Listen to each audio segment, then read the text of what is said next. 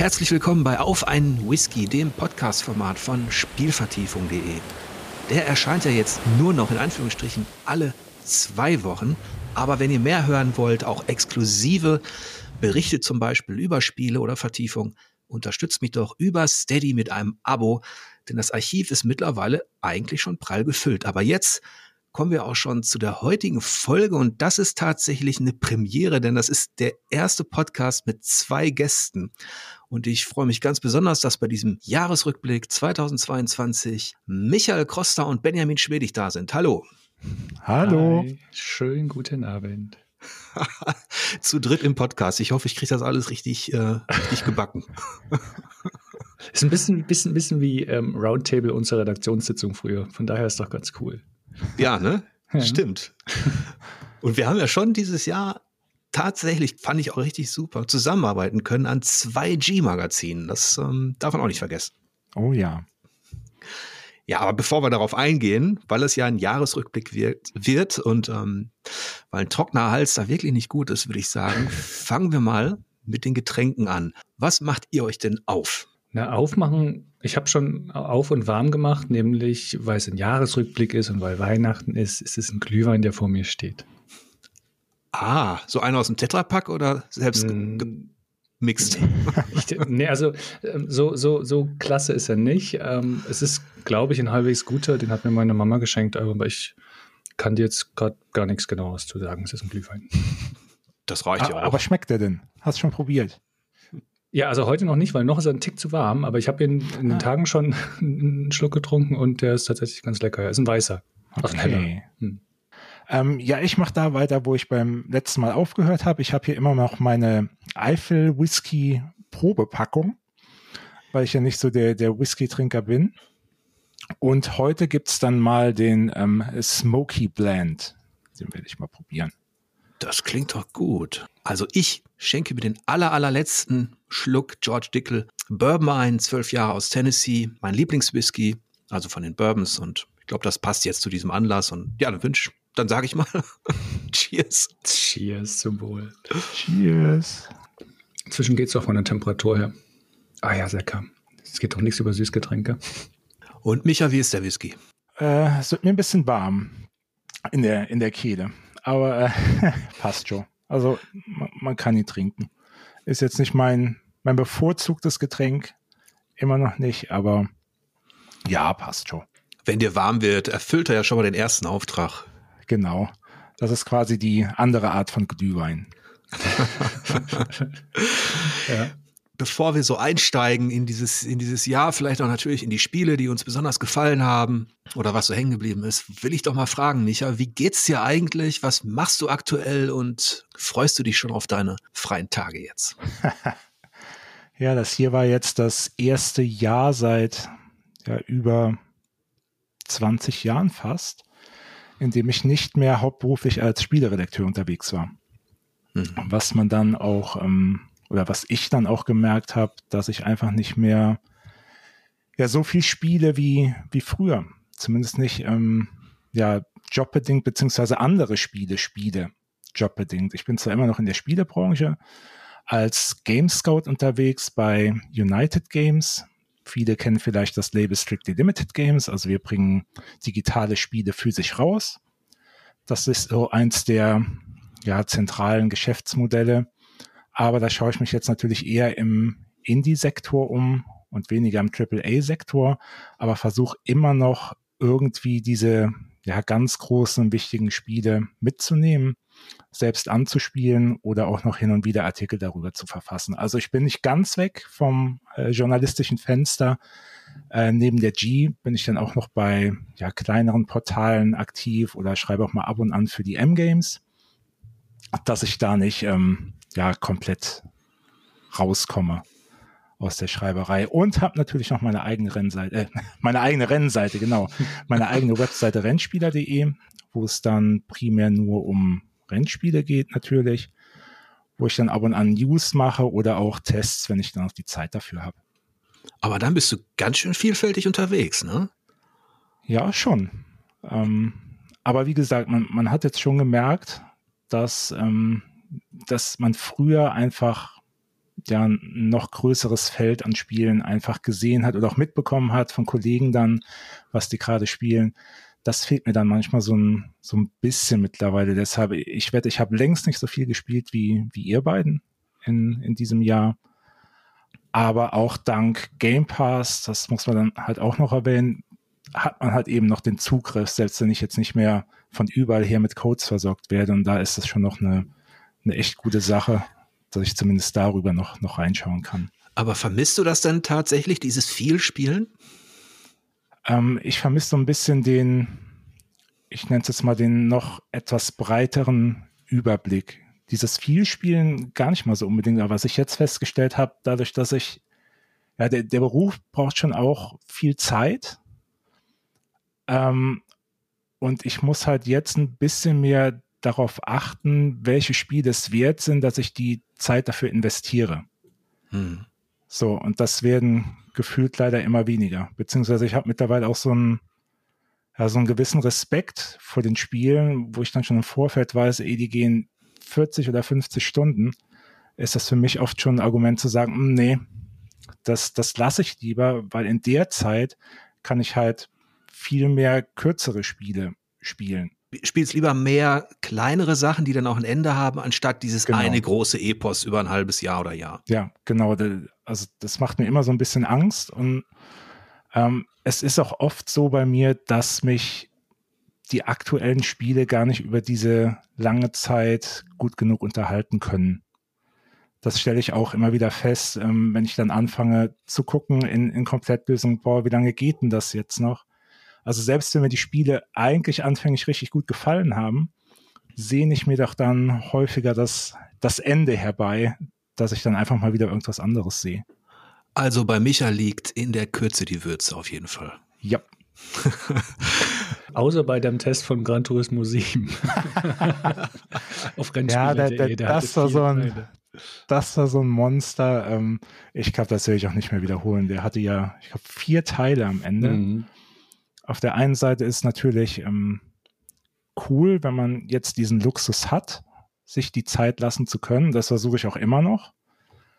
Aber ja, ich glaube, da habe ich es dann doch ein bisschen, bisschen übertrieben und ich versuche das jetzt schon eher in umfangreichen, aber doch ähm, der einseitigen Test zu machen oder einteiligen Test zu machen, ähm, dass ich da nicht mehr ja, drei, vier Teile da über ein paar Wochen oder Monate verteilt. Ich wollte gerade sagen, das kenne ich gar nicht, aber dann habe ich gedacht, hä, ähm, Elden Ring habe ich, glaube ich, auch über vier Teile gemacht. ja, ja, das Elden Ring ist ja jetzt auch nochmal so ein, so ein Kaliber. Ich meine, ich habe es nicht lange gespielt, ähm, da haben wir auch schon mal drüber geredet. Ich glaube, nach einer halben Stunde war Schluss für mich. Ähm, aber du hattest mir ja erzählt, dass man da wirklich ähm, über 100 Stunden oder sogar noch mehr investieren kann und sollte. Und ähm, das war schon auch einer der Gründe, weshalb ich dann gesagt habe, nee, danke. Da hätte ich auch drauf getippt, dass das nicht dein Ding ist. Ben, wie sieht's bei dir aus? Ähm, kannst du vielleicht noch mal kurz sagen, so ja rein beruflich, was was du so machst? Die Stammhörer wissen das vielleicht, aber da ich jetzt gerade auch Michael gefragt habe, ist das vielleicht eine ganz schöne Basis.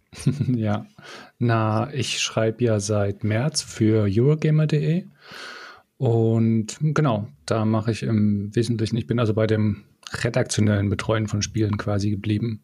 Oh, ja, in aller Kürze ist das eigentlich schon das knapp. Und ich fühle mich da tatsächlich sehr wohl. Die Leute sind nett und ähm, das Portal mochte ich schon immer so, von daher. Und du spielst auch wahrscheinlich genauso viel wie, wie Anno dazu mal. Ja, schon. ähm, es hat natürlich den Vorteil, wenn man das als Beruf macht, dass man dann mehr spielen kann, als wenn man in der Zeit was anderes machen müsste und dann seine knappe Zeit halt mit den Restspielen, seine knappe Freizeit mit den Restspielen quasi austeilen muss das ist schon anstrengender und kniffliger, ich weiß. Also ich merke das auch in meiner Freizeit, aber tatsächlich, dass ich auch da schon überlege, womit eigentlich ich die füllen will. So ein großes Rollenspiel. Da gibt es einige, die ich wahnsinnig gerne über die Jahre immer spielen wollte. Und ich hatte Skyrim damals, das ist so das prägnanteste Beispiel, hatte ich angefangen und ich wusste, das wird ein Zeitfresser und habe das deshalb dann nie richtig ausführlich gespielt. Und es kamen auch immer viele andere Sachen. Mhm. Und ähm, es ist aber wirklich, was mich ja auch meinte, heutzutage hat sich das so geändert. Ich habe ja nur auch Abos bei, bei, bei Sony und Microsoft. Und was man an Spielen bekommt, wenn man ähm, einfach nur so ein, bei so einem Abo-Dienst ist, ist Wahnsinn. Die schiere Menge, die man heute zur Verfügung hat, wo man früher Mühe hatte, mit Raubkopien hinterherzukommen, wo man heute noch viel mehr an, äh, an Abo-Spielen quasi anbietet. Ja, und tatsächlich nicht nur das. Ne? Ich äh, werfe jetzt nur mal wieder den Epic Store rein, wo es aktuell ja jeden Tag ein neues Spiel gibt. Mhm. Und ähm, also teilweise füge ich die nicht mal mehr in meiner Bibliothek hinzu, weil ich einfach schon, schon sehe, ich werde das nie spielen. Ähm, sei es jetzt, weil es zu lang ist oder weil es nur ein ja, kleines Spielchen ist, was mir eh jetzt nicht sonderlich viel bedeutet. Aber trotzdem, allein was man durch diese ja, geschenkten Spiele hm. schon alles bekommt, ähm, ist der schiere Wahnsinn. Also eigentlich braucht man gar keine Raubkopien mehr, wie, wie wir es früher am, am Amiga, C64 und Co. dann schon noch gebraucht haben, auch in dem Sinn, um einfach so einen, so einen größeren Überblick zu bekommen oder überhaupt irgendwas zum, zum Spielen da zu haben. Mittlerweile ja. gibt's ja wirklich ähm, an allen Ecken und Enden irgendwelche ähm, Promotions oder wie, wie Ben dann sagt, wenn man dann diese Abos hat, auch dabei bei Xbox Live Gold diese Spiele, ähm, die löse ich mittlerweile schon oft gar nicht mehr ein. Und ganz häufig ist es dann auch so, ich hatte es heute erst wieder, Tyranny, glaube ich, gab es ein Angebot von GOG.com, dass man das sehr günstig kaufen konnte. Und dann ist es mir dann, dann schaue ich natürlich immer erstmal nach, ob ich das schon habe. Und natürlich hatte ich das schon in, in, meinem Account. Teilweise passiert es dann mehrmals, dass es irgendwo schon ist und ich es trotzdem nie gespielt habe. Also ja, es ist wirklich Wahnsinn, was man für eine Bibliothek jetzt hat. Habt ihr einen, einen Hauptaccount, ein System, auf dem ihr hauptsächlich spielt und sammelt? Ja. Mhm. Ähm, das ist, naja, zum großen Teil ist es die, es ist die PlayStation, PlayStation 5 im Moment, einfach weil ich da viel mit Leuten zusammenspiele. Das macht schon viel aus. Und ansonsten ist es tatsächlich Steam. Und das ist in diesem Jahr noch viel krasser geworden. Das habe ich wirklich gemerkt. Denn äh, es kam ja das Steam Deck raus, das ich absolut liebe. Das ist eine der besten Hardware-Veröffentlichungen ever. Und ähm, es macht wirklich, es, für mich macht es einen riesen Unterschied. Ich will die Dinger dann auch unterwegs oder auf der Couch zocken können und da habe ich wirklich gemerkt, da hat es nochmal einen großen Unterschied gemacht. Und ich überlege ganz stark, ob ich überhaupt noch bei Epic oder, oder GOG kaufe. Solange man die Spiele nicht auf dem Steam Deck gescheit spielen kann, tue ich mich schwer damit momentan. Und bei dir, Micha? Ähm, ich wechsle eigentlich zwischen allen Plattformen. Also ich habe jetzt keine, keine Hauptplattform natürlich durch den, durch den Game Pass, hatte ich ja vorhin schon erwähnt, dass ich da häufiger mal in, in Sachen reingucke, ist es natürlich eher PC und Xbox. Aber ähm, natürlich spiele ich auch immer noch viel PlayStation, auch weil es da die, die Spiele oft gibt, die mich am meisten mit interessieren. Und natürlich, wenn es ein, ein Multiplattform-Release ist, ähm, spiele ich schon noch lieber mit dem DualSense, falls die, ähm, falls das haptische Feedback ordentlich unterstützt wird, als jetzt mit dem Xbox-Controller. Und wie ist so deine Sicht auf das Steam Deck? Wäre das auch was für dich gewesen? Ähm, ich hatte es schon im, im Warenkorb liegen, lustigerweise. ähm, aber dann fing ich an zu überlegen, ähm, brauche ich das wirklich? Ähm, bin ich noch so viel unterwegs, dass ich unterwegs so viel spielen würde? Dann liegt immer noch die Switch hier, die natürlich auch eine, eine Konkurrenz ist in dem Sinn. Und dann habe ich mich dagegen entschieden, auch weil ich wohl in Zukunft dann nicht mehr so viel mit, mit dem Zug auch fahren werde und überhaupt nicht so viel unterwegs sein werde wie früher zu äh, Redakteurszeiten und habe mich dann dagegen entschieden. Mhm. Bei mir ist es aber auch generell so, dass, ich am liebsten zu Hause auf der Couch an einem großen Fernseher oder Beamer, was auch immer, einfach viel lieber spiele. Stimmt, du warst der Beamer-Experte in der Redaktion. Ja. machst du das also? Das ist tatsächlich auch noch immer dein, äh, wenn man so möchte, dein Hauptbildschirm dann oder machst du es nur zu besonderen Anlässen? Ähm, mittlerweile nur noch zu besonderen Anlässen. Und auch einfach deshalb, ähm, mein Beamer kann nur in Anführungsstrichen äh, 1080p, kein HDR, kein gar nichts. Und der Fernseher sieht dann einfach schon, also das Bild sieht da viel, viel besser aus als am Beamer. Also mhm. der Beamer ist mittlerweile auch eher für, für Filme, für äh, ja, Filmabende. dann im Einsatz und der Fernseher dann meistens ähm, bei Spielen. Ja, ich hatte, also bei mir sind die Plattformen auch PC, Steam, PlayStation und ich spiele dann auch noch mal ganz gerne auf dem iPad, ähm, so wenn ich auf der Couch liege oder so, aber da auch meist immer die gleichen Sachen. Ich hatte beim Steam Deck überlegt, der Brian, der Layouter der G, der, der hat das ja auch mal mitgebracht. Da habe ich da ein paar Sachen drauf gezockt und so.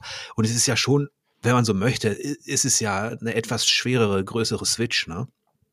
Naja, so. das ist die Untertreibung des Jahres. Also wenn ich es jetzt mal wirklich runterbreche. Also es wäre eigentlich die Switch Pro. Nee, das wäre die, die, die, die, die Switch 10 Pro. Nein, einfach weil man, ich will, ich will gar nicht so sehr jetzt ähm, ins Detail gehen, aber was man damit machen kann, was, was die Benutzerführung angeht, ähm, einfach auch wie riesig die Bibliothek ist, die man ja seit über zehn Jahren auf Steam angesammelt hat. Und wie man, wie man die Spiele dort einstellen und konfigurieren kann, was die, ähm, was den Controller angeht zum Beispiel, ist so viel mhm. besser als jedes klassische Spielsystem. Das ist, das macht wirklich nochmal eine, eine Ecke drüber. Ja. Also Ben ist auf jeden Fall verliebt in das Steam Deck. so ein bisschen. Und ähm, spielst du denn tatsächlich ähm, mehr oder verbringst du mehr Zeit mit PC-Spielen an deinem Steam Deck als am großen ähm, Fernseher? Ich weiß nicht, ob es mehr Zeit ist. Das kann ich jetzt nicht sagen. Also ich rechne das nicht auf oder so. Aber ich habe mhm. ganz viele Spiele, die ich das Jahr gespielt habe, habe ich zum großen Teil oder fast ausschließlich tatsächlich auf dem Steam Deck gespielt. Einfach weil mir das viel mehr Laune gemacht hat, weil das, dann lag es daneben, dann habe ich schnell gekrallt, wenn ich auf der Couch eh schon lag und das war immer super gut. Oder halt unterwegs natürlich. Mhm. Jetzt hat keiner von uns initial die Xbox erwähnt. Ich habe vorhin mal was gehört vom Game Pass bei Michael. Ja. ähm, aber dafür gab es dieses Jahr tatsächlich mal wieder einen Anlass, auch sich Spiele anzuschauen, die dann eben für PC und Xbox kommen. Das eine war Pentiment, das habe ich dann auf dem PC gespielt und das andere war Scorn. Das, da kann ich zwar nicht äh, so viel drüber erzählen, aber ich glaube, der, der Ben, der hat es besprochen, ne? Hm. Ja, für Eurogamer, genau. Und das waren dieses Jahr dann tatsächlich zwei interessante Spiele, die dann eben aus dieser Richtung Microsoft auch mal kamen, ne? Stimmt, ja. Wobei ich Scorn habe ich auf dem PC gespielt und auf dem Steam Deck. Mhm. ähm, Pentiment habe ich tatsächlich zum größten Teil auf dem, auf, dem, auf dem Deck gespielt, aber du hast recht, ja, da war man bei Microsoft natürlich ein bisschen besser aufgehoben. Wobei ich die Xbox äh, so ein bisschen, ich will die gar nicht unter, unter den Teppich kehren. Ich habe gerade in den letzten Monaten wieder vermehrt mit ähm, Sebastian, einem jetzt Eurogamer-Kollegen, da drauf gezockt. Von daher, die ist schon, die dreht auch noch viel. Mhm. Und womit hast du, Michael, deine meiste Zeit denn verbracht? Mit welchem Spiel? Boah, womit ich am meisten Zeit verbracht habe, huh. Da müsste ich. Pff. Das fängt nicht mit Gran an und hört mit Mo auf. Nee, äh, weil ich, äh, wenn du meinen vierteiligen Test gelesen hättest, dir, Ach so, den, ähm, hättest du da rausgelesen, dass ich gar nicht so begeistert war von, von GT7. Ähm, also sehr viel Zeit verbracht habe ich mit Assetto Corsa Competizione, weil da Anfang des Jahres das äh, Next Gen Update kam, was am Anfang allerdings noch, ähm, da haben noch viele Features gefehlt, die mittlerweile aber da sind. Aber auch am PC bin ich da sehr viel gefahren und ich habe mir auch einen neuen PC Anfang des Jahres gegönnt, der dann auch ähm, die Power hatte, dass ich das in VR fahren kann. Und damit habe ich dann schon ziemlich viel Zeit verbracht. Generell natürlich in, in Rennspielen, dann noch in Kombination mit VR. Ähm, jetzt habe ich mir auch noch mal nach einer Auszeit ein iRacing-Abo gegönnt, wo ich, ich dann auch, auch wieder ja. ein bisschen fahren werde. Ähm, und sonst an größeren Spielen, boah, bin ich gerade überlegen. Also ich habe dieses Jahr sehr, sehr viele Spiele angespielt.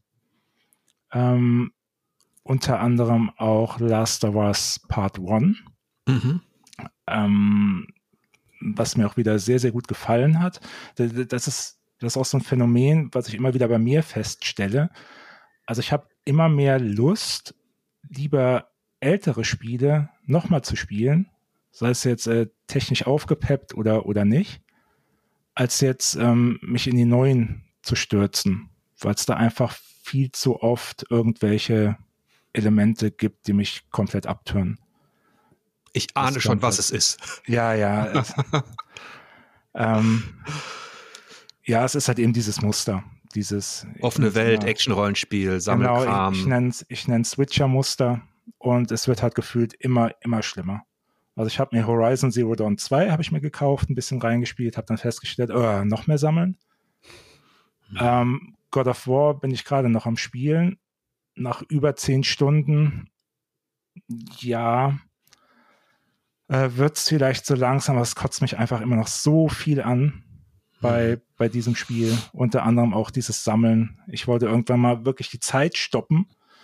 Ähm, wie viel Spielzeit zwischen dem Öffnen von Kisten liegt. Und ich glaube, es ist nicht viel. Und ich finde das wirklich äh, komplett furchtbar überhaupt, diese ganzen ja, Rollenspiel-Features, die immer mehr Genres versauen, zumindest mir versauen. Ähm, und deshalb, wie gesagt, ich spiele lieber nochmal alle Uncharted durch. Ich spiele lieber nochmal ein, ein Last of Us. Äh, ja, man erkennt jetzt so eine gewisse Naughty Dog-Tendenz. Oder auch nochmal ein Metal Gear. Keine Ahnung. Aber diese, ja, dieses moderne Spieldesign trifft häufig nicht mehr meinen, meinen Nerv und ähm, ja, ich bin auch nicht mehr bereit, die, die Zeit dafür zu investieren. Ben und ich, wir kennen das ja, dass du ja. da so kritisch drauf schaust. Das hat sich ja über all die Jahre immer wieder bestätigt und das ist jetzt nicht ähm, quasi, das hat sich, glaube ich, noch mehr verfestigt, gerade jetzt, weil du ja auch sagst, du hast nur noch wenig Zeit, was zu spielen. Mhm. Dann willst du natürlich, warum soll man dann auch noch, ähm, sage ich mal, sich in irgendwelchen Welten bewegen, die man aufgrund des, des Designs dann ohnehin gar nicht so ja, wertschätzt. Also, also ich sag mal so, ähm, Horizon Zero Dawn habe ich ja durchgespielt. Und ähm, da finde ich es dann noch halbwegs okay, weil es will ja von Anfang an auch dieses Action-Rollenspiel sein, wie The Witcher. Ähm, God of War war halt eben ein anderes Spiel vorher, seit dem Reboot. Und ähm, wir haben uns ja damals auch schon über den Reboot unterhalten, mit dem ich auch nicht so, so wirklich warm geworden bin, aber habe ich auch noch durchgespielt. Mhm. Ähm, ja, es gab ein paar Highlights, aber gerade jetzt stelle ich auch wieder fest, wo ich ähm, Ragnarök spiele, ähm, es gibt nicht sonderlich viele Momente, ähm, die hängen geblieben sind. Seltsamerweise, es wird ja gern nochmal Bezug auf die Geschehnisse aus dem Vorgänger genommen. Und, und ich denke dann immer, hm, ja, so ganz dunkel erinnere ich mich, aber es hat sich nicht eingebrannt. Hm. Wohingegen, wenn ich jetzt an, an die ersten Teile von, von God of War denke, was da noch alles hängen geblieben ist, diese Herausforderungen im Hades, der, der Kampf gegen Koloss, ähm, gegen Poseidon, also da ist wirklich so, so viel hat sich da eingebrannt, was das Reboot nicht geschafft hat und was Ragnarök auch nicht schaffen wird. Jetzt, bevor ich da jetzt ähm, intensiver drauf eingehe, ich kann das nachvollziehen. Es ist auch so, dass im, wenn man so Spiele rückblickend betrachtet, ihr wisst das ja noch von aus all den Jahren, wo wir Spiel des Jahres gewählt haben, dass sich dann immer so Dinge auch ergeben, die vielleicht noch einen anderen Blickwinkel haben als jenen, den man zum Zeitpunkt des Testes hatte oder der, der, Rezension hatte. Manchmal ist es durch andere Spiele, die kamen oder einfach weil, weil man noch, noch weiter spielen konnte, weil etwas ähm, sacken konnte und dann blickt man manchmal auch aus so, einer, aus so einer Distanz zurück auf so ein God of War Ragnarök und erkennt dann vielleicht eher auch das, was es vielleicht nicht ganz so großartig macht, aber ich sehe das zwar ein bisschen anders, weil, weil mir gibt dieses Ragnarök immer noch sehr viel zurück, also das Kampfsystem und ähm, die ganze Story mit der Mythologie und so weiter. Mhm. Ähm, aber wie ist es bei dir, Ben? Hast du auch, ähm, was dieses, ich glaube, Micha hat es genannt, das Witcher-Phänomen, ne? Mhm. Also hast du auch das Gefühl, dass ein komplettes ähm, Genre, eine komplette, äh, äh ja, so eine komplette Action-Rollenspielschiene entstanden ist, die immer gleich abläuft? Das ist ein vielschichtiges Thema. Grundsätzlich stimmt das natürlich, ja. Also zum großen Teil ist es eine gewisse Schablone, die über den Spielen liegt, die viele Sachen immer gleich macht. Ich finde aber im Detail vieles tatsächlich, da unterscheiden sich die Spiele so, dass mir das eine ähm, überhaupt nicht gefällt ähm, und andere Sachen sehr gut gefallen. Zum Beispiel, gerade weil es ja auch wieder halbwegs aktuell ist, fand ich das Witcher diese Sammelkram-Geschichten sehr gut gemacht hat, weil da das, zumindest für mein Empfinden, stand das Sammeln von Ding nicht so im Vordergrund, sondern es gab manchmal Situationen, wo man dann auch was brauchte. Ähm, oder meinetwegen, um einfach nur einen Trank zu brauen. Du bist ja ständig an Kräutern vorbeigerannt und hättest theoretisch ständig Dinge aufnehmen, aufnehmen, aufnehmen, aufnehmen können.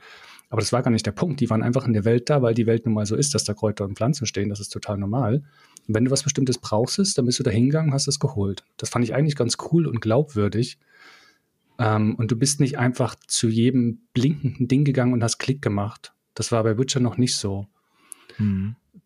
Es gibt Spiele, die verfallen aber dazu, wo du, wo es einfach nur darum geht, dich zu beschäftigen, wo die eigentlichen Aufgaben uninteressant sind und wo es, wo du wirklich zu den ganzen blinkenden Dingen hin musst, um irgendwelche Häkchen an Aufgaben zu setzen, die aber nichts weiter sind als das, du hast es gemacht.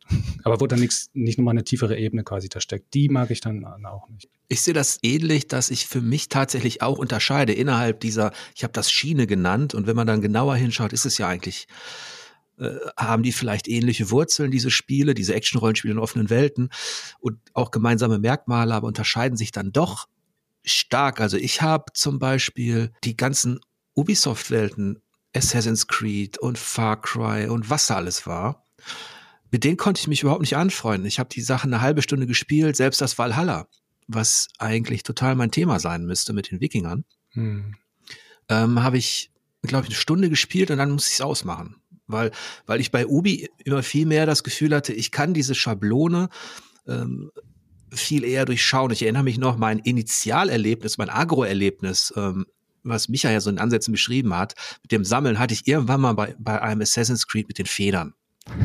Ja, stimmt. Die man, da musste man irgendwie 25 Federn sammeln, die waren einfach wild verteilt in der Welt, meist mhm. auf Türmen und dann springst du wieder runter. Ähm, einerseits hatte dieses Assassin's Creed immer eine gewisse Ästhetik und Eleganz, das Akrobatische hat mir gefallen, aber andererseits hat Ubi diese Formel, die ja auch dann eben so benannt ist, auf die Spitze getrieben. Dass du wirklich das Gefühl hast, das ist jetzt äh, Beschäftigungstherapie in so einem in so einer Zirkuslandschaft.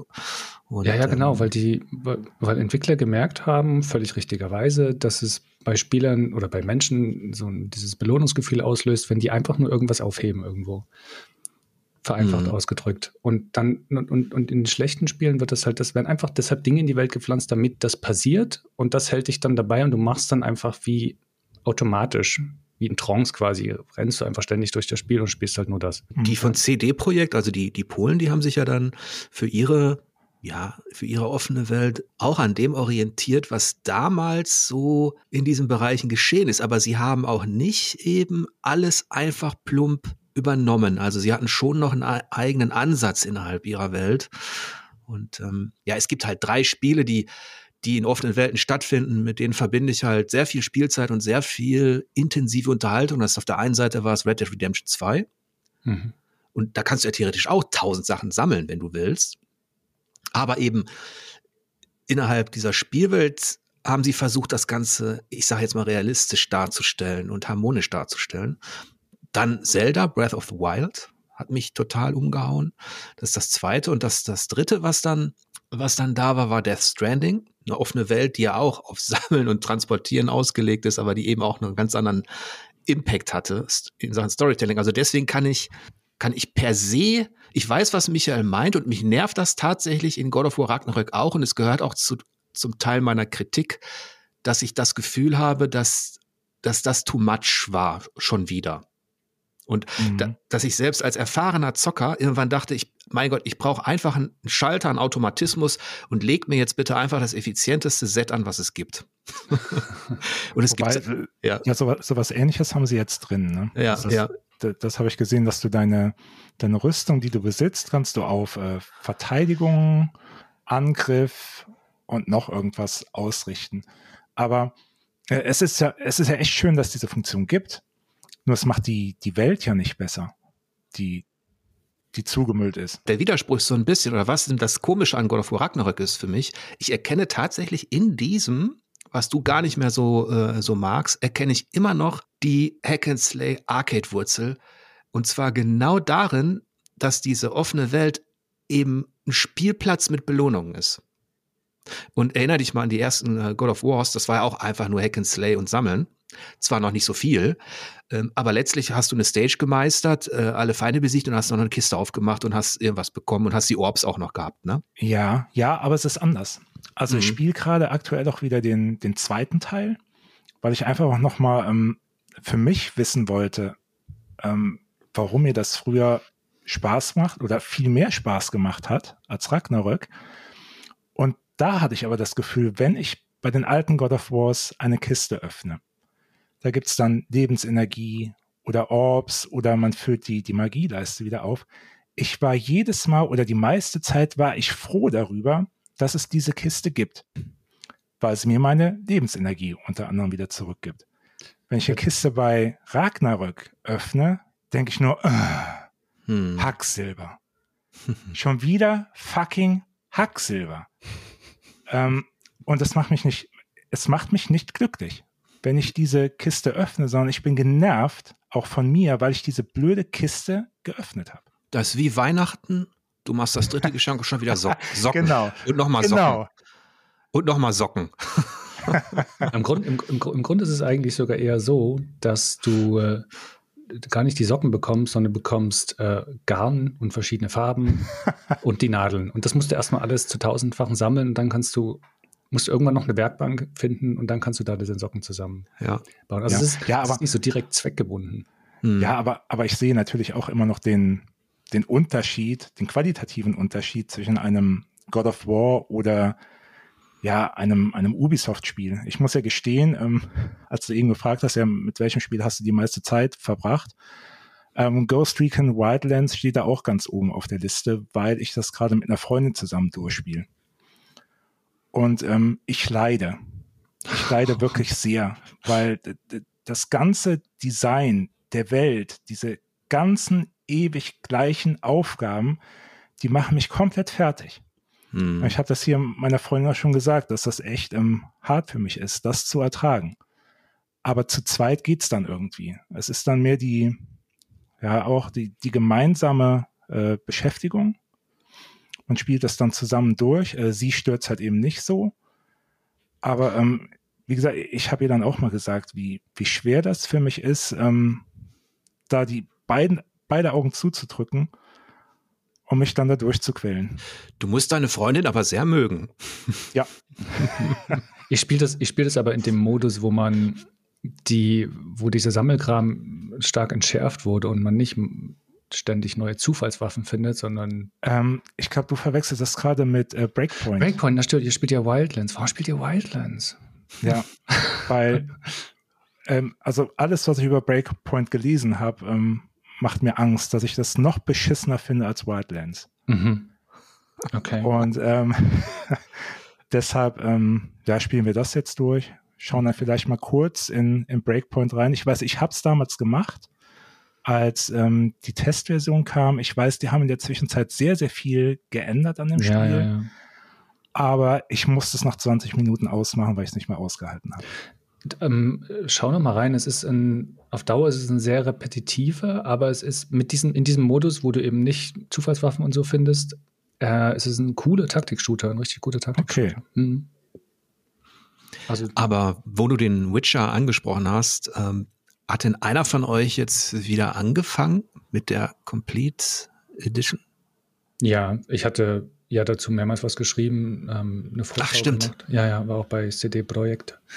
Oder wie sie ausgesprochen werden, in, in, in, in Warschau. Genau, deshalb hatte ich, das, da hatte ich es nochmal angefangen, da hatte ich es hier nochmal angefangen und ich habe es gerade ein paar Mal gesehen quasi. Hm.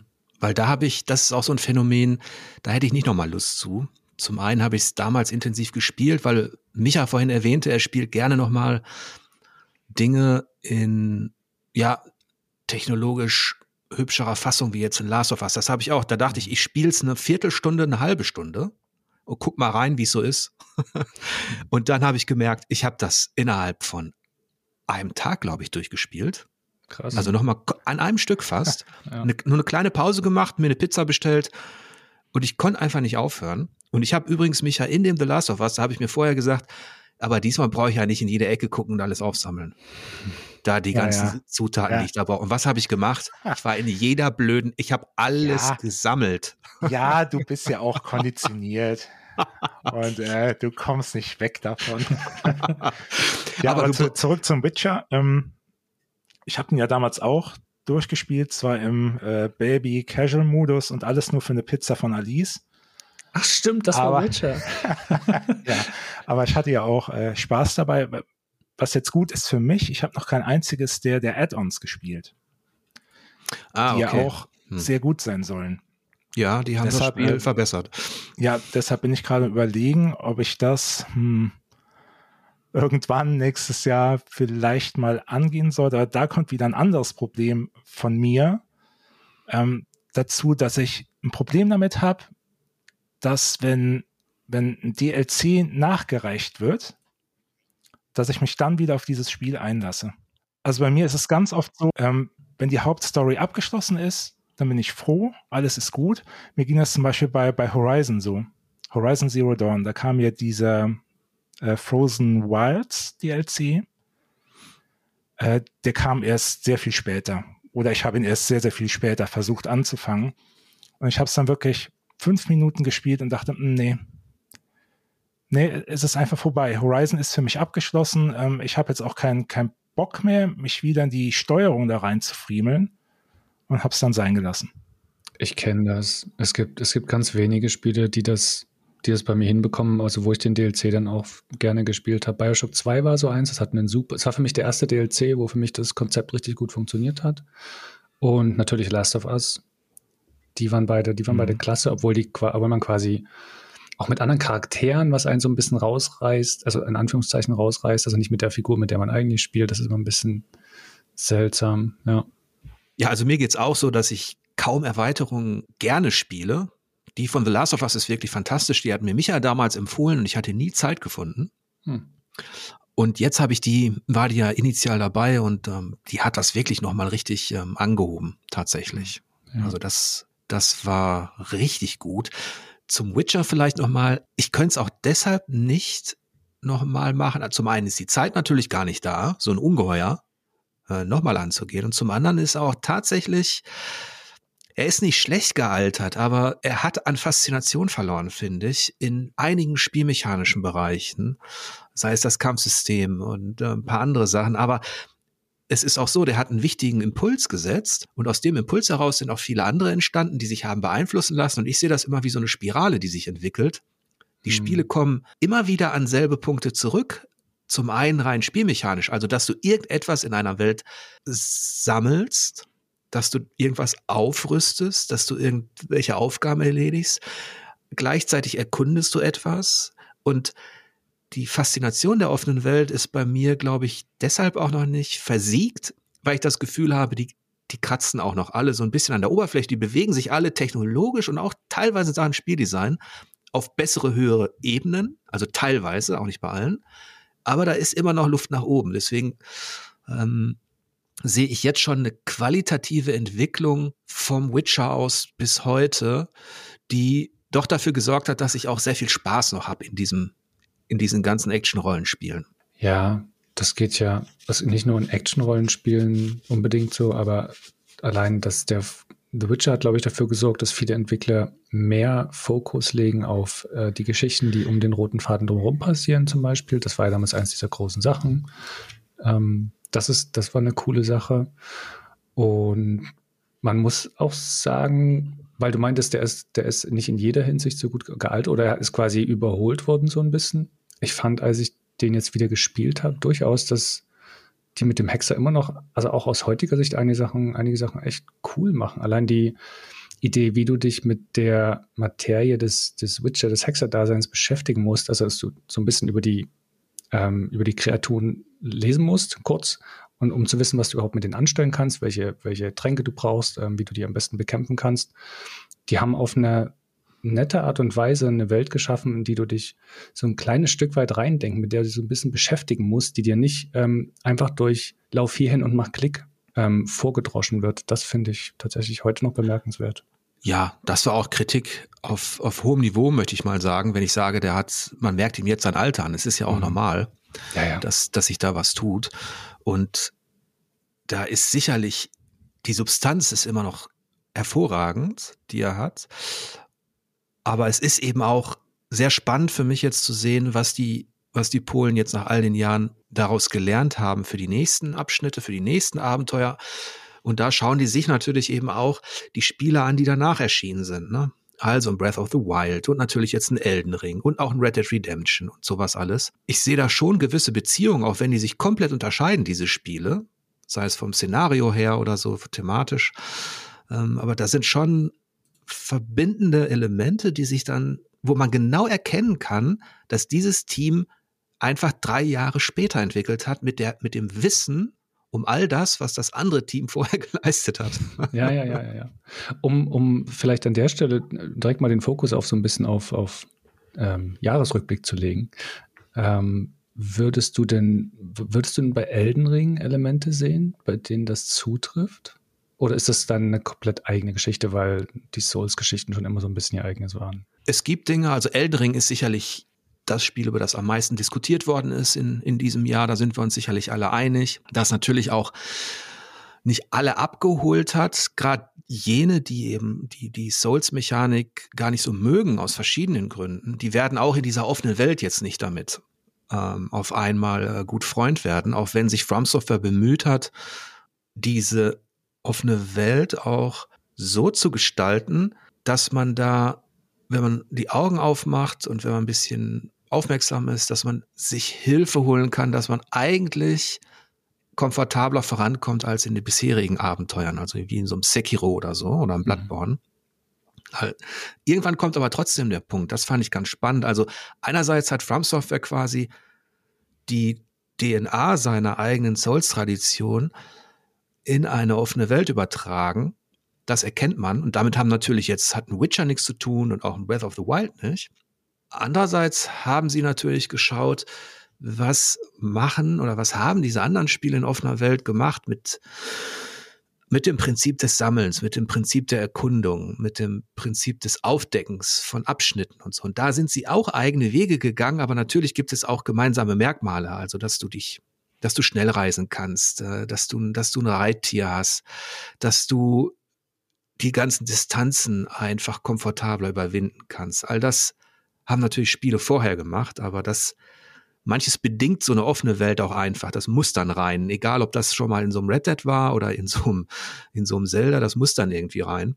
Und sie haben vielleicht das Feedback, was ja Breath of the Wild bekommen hat, war ja oftmals auch, dass die Labyrinthe, die Turmrätsel und sowas alles, dass das nicht so toll war. Ich glaube, da hat From Software auch dafür gesorgt, dass man gerade in den Dungeons einfach unfassbare Vielfalt hat und auch anspruchsvollere Rätsel mhm. ähm, äh, letztlich. Also ich würde sagen, das würde zu weit führen, wenn man jetzt wirklich die Einzelteile nimmt und versucht zu vergleichen, aber man erkennt schon, dass, dass From Software auch ähm, die Konkurrenz gut analysiert hat und dann geschaut hat, wie können wir trotzdem unserer Souls-Mechanik treu bleiben.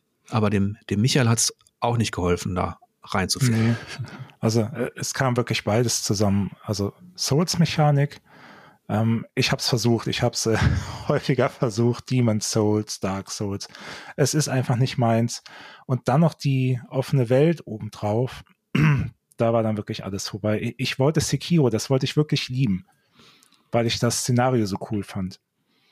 Aber ähm, das ist es auch wieder so eine so eine Sache mit der Zeit. Mir ist die die Zeit einfach zu schade, äh, ständig in Videospielen zu sterben und immer wieder neu zu versuchen, um ein kleines Stückchen weiter voranzukommen. Und mhm. deshalb sind die Souls-Spiele einfach generell nichts für mich. Da hatte Ubisoft ja damals auch eine gute Idee mit Elika.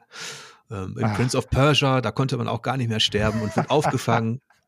Aber das mochtest ja. du auch nicht, oder? Nee, das mochte ich auch nicht so. Aber, aber wenn ich die Wahl hätte,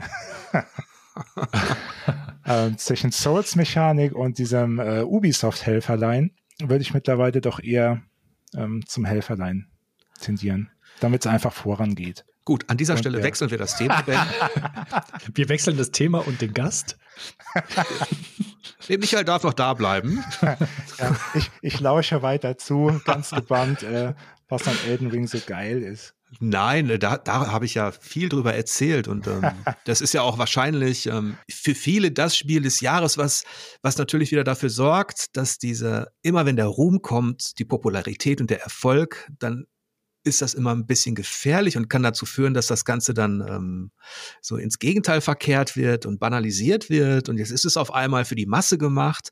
Und das ist etwas, was mir noch sehr wichtig ist. Das Spieldesign von, von, von Elden Ring ist eben jetzt nicht plötzlich für den Mainstream gemacht, sondern es spielen einfach, haben einfach viel mehr Leute Souls-Erfahrung gesammelt über all die Jahre, weil, weil die halt irgendeinen Nerv getroffen haben und weil sich das vom Geheimtipp rumgesprochen hat, von Demon Souls damals bis hin zu Dark Souls und so weiter und so weiter. Und deswegen ist es für mich ein, eine ganz tolle Geschichte, dass From Software eben sogar ein Call of Duty jetzt rein wirtschaftlich überflügelt hat mit dem Elden Ring. Und ähm, dass so eine spezielle Spielmechanik, die jetzt, wo ich komplett nachvollziehen kann, warum sie dich nicht abholt, ähm, die aber mal für Freaks und Nerds war, dass die sich so durchsetzen konnte in diesem in diesem Wettbewerb, wo eigentlich immer nur das richtig erfolgreich ist, was möglichst für alle weichgespült und auf dem Mainstream getrimmt ist. Hm. Also FIFA, Call of Duty und so weiter. Das, das ist, glaube ich, das, was mich am meisten freut, dass man, dass eigentlich so ein Hardcore-Action-Rollenspiel es schafft, so viele Leute zu begeistern. Ja. Na, ganz allgemein muss man ja sagen, das finde ich eine sehr positive Entwicklung, dass in den letzten Jahren der, und das war eben vor zehn Jahren noch anders, da war das Motto gefühlt, dass jedes Spiel so zugänglich und leicht wie möglich zu sein hat und der Anspruch erfährt so eine kleine Renaissance quasi. Nicht eine kleine Renaissance, aber der ist wieder wichtiger geworden, dass es den auch gibt in Spielen, in vielen Spielen. Und das mag ich tatsächlich sehr. Und das ist, glaube ich, auch ein Learning. Du hattest vorhin gefragt, ich, ich hatte diese Spirale erwähnt, wo ich das Gefühl habe, die Qualität steigt. Diese Dinge sehen gleich aus, weil man sich auf denselben Wegen ähm, wiederfindet, aber die Qualität steigt und ich, das Feedback, was Ubi irgendwann bekommen hat, eben Stichwort Ubi-Formel. Federn sammeln. Da immer dasselbe. Das ist natürlich auch den anderen Entwicklern und Studios nicht verborgen geblieben. Und so hat man versucht, Dinge anders zu machen, obwohl man sich nicht so weit weg begibt. Aber wenn ich zum Beispiel einen Ghost of Tsushima nehme, dann, dann sind das da auch nur kleine, elegante Mechanismen, die schon dazu beitragen, dass mir das Sammeln an sich, dass, dass es mich halt nicht nervt. Ja, das, ich, ich habe ja Ghost of Tsushima auch äh, häufiger scherzhaft als das beste Assassin's Creed aller Zeiten bezeichnet. Gerade weil, weil sie diese, ja, irgendwas machen sie anders und besser. Auch wenn mich dann natürlich auch einige Dinge genervt haben, äh, Stichwort Fuchsverfolgen und so weiter. Aber ähm, es war halt eben nicht so, wie soll ich das jetzt sagen, nervig und billig wie in den ja, letzten Assassin's Creeds, die ich äh, kurz mal angespielt habe.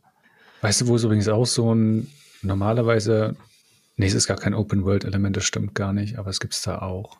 Ähm, aber in, weil wir es vorhin hatten, in Gran Turismo 7 gibt es auch massenweise Lootboxen, also die heißen ja. da nicht Lootboxen, aber aber das, das fand ich, weißt wie viele ich davon ungeöffnet rumliegen habe, weil man die Gott sei Dank nicht aufmachen muss. das ist, ja, das, ist das Nervigste überhaupt, zu warten, bis so eine verdammte Lootbox aufgeht. Ja, und äh, das Perverse bei, bei Gran Turismo war ja tatsächlich noch, dass du, du hast ja diese Tickets bekommen, um diese Boxen zu öffnen, mhm. dass diese äh, Tickets ein Ablaufdatum hatten. Oh, das weiß ich gar nicht. Haben die das jetzt? Ja, ja, du, du, wirst quasi dazu genötigt oder getrieben, die bis zu einem bestimmten Datum zu öffnen. Alter Schwede. Weil sonst verfallen die. Hm. Und dann natürlich, oh, boah, wie das da präsentiert wurde, ne? Also ich dachte teilweise ja. echt, ähm, ich hätte aus Versehen ein Handyspiel auf der PS5 installiert. Das stimmt, ja.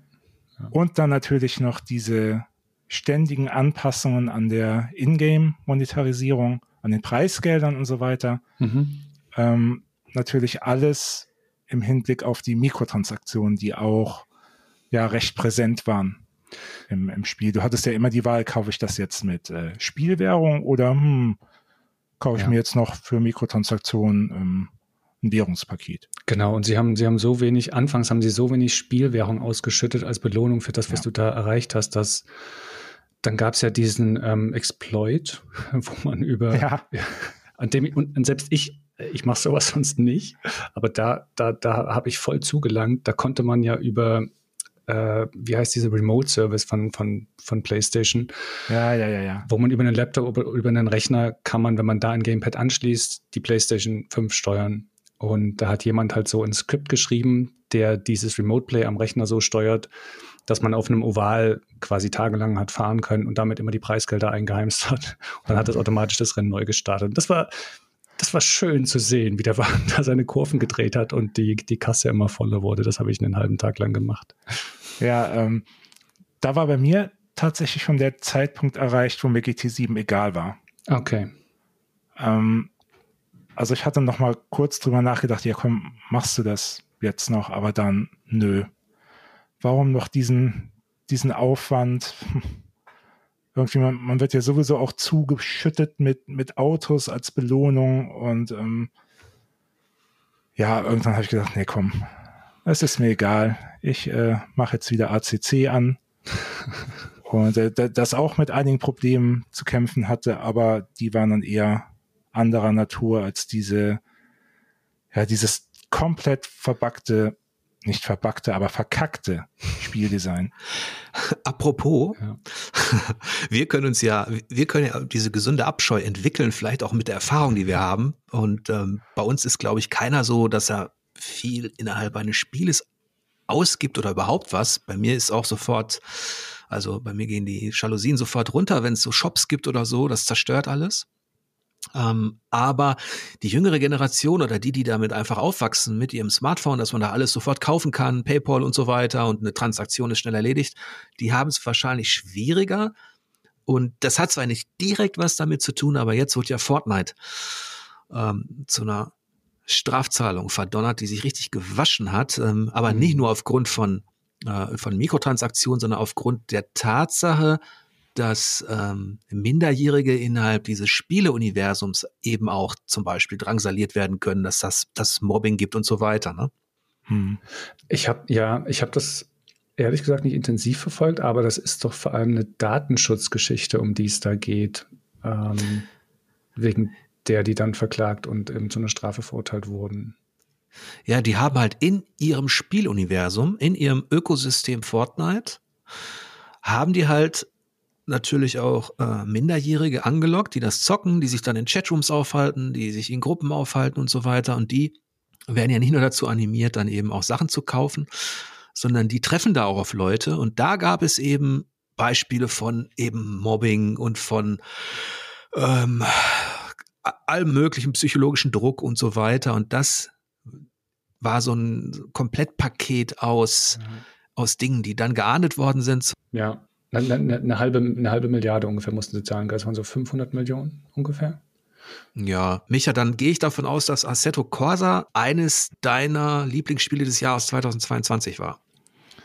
Ja, es ist halt ein bisschen blöd, das zu nennen, weil es kam schon, ich glaube, 2000 20 auf den älteren Konsolen. Ich glaube, es kam 2017, 18 auf dem PC. Ja, da würde ich mich schwer tun, das als Spiel des Jahres zu bezeichnen. Okay, und was kommt so? Was würde in deine hm. Liste kommen? Ja, bei Last of Us tue ich mich eigentlich auch schwer. Ähm, aber es wäre wahrscheinlich sehr weit oben. Mhm. Ähm, ansonsten von, puh, von neueren Spielen, äh, wo ich noch wirklich sehr, sehr viel Spaß dran hatte, von der Ankündigung bis zum Abspann, ähm, war The Return of Monkey Island. Ich wollte gerade sagen, das fehlte doch noch ja, bei dir. ge genau. Ähm, ich muss sagen, ich war am Anfang überhaupt gar nicht angetan von dem Grafikstil. Mhm.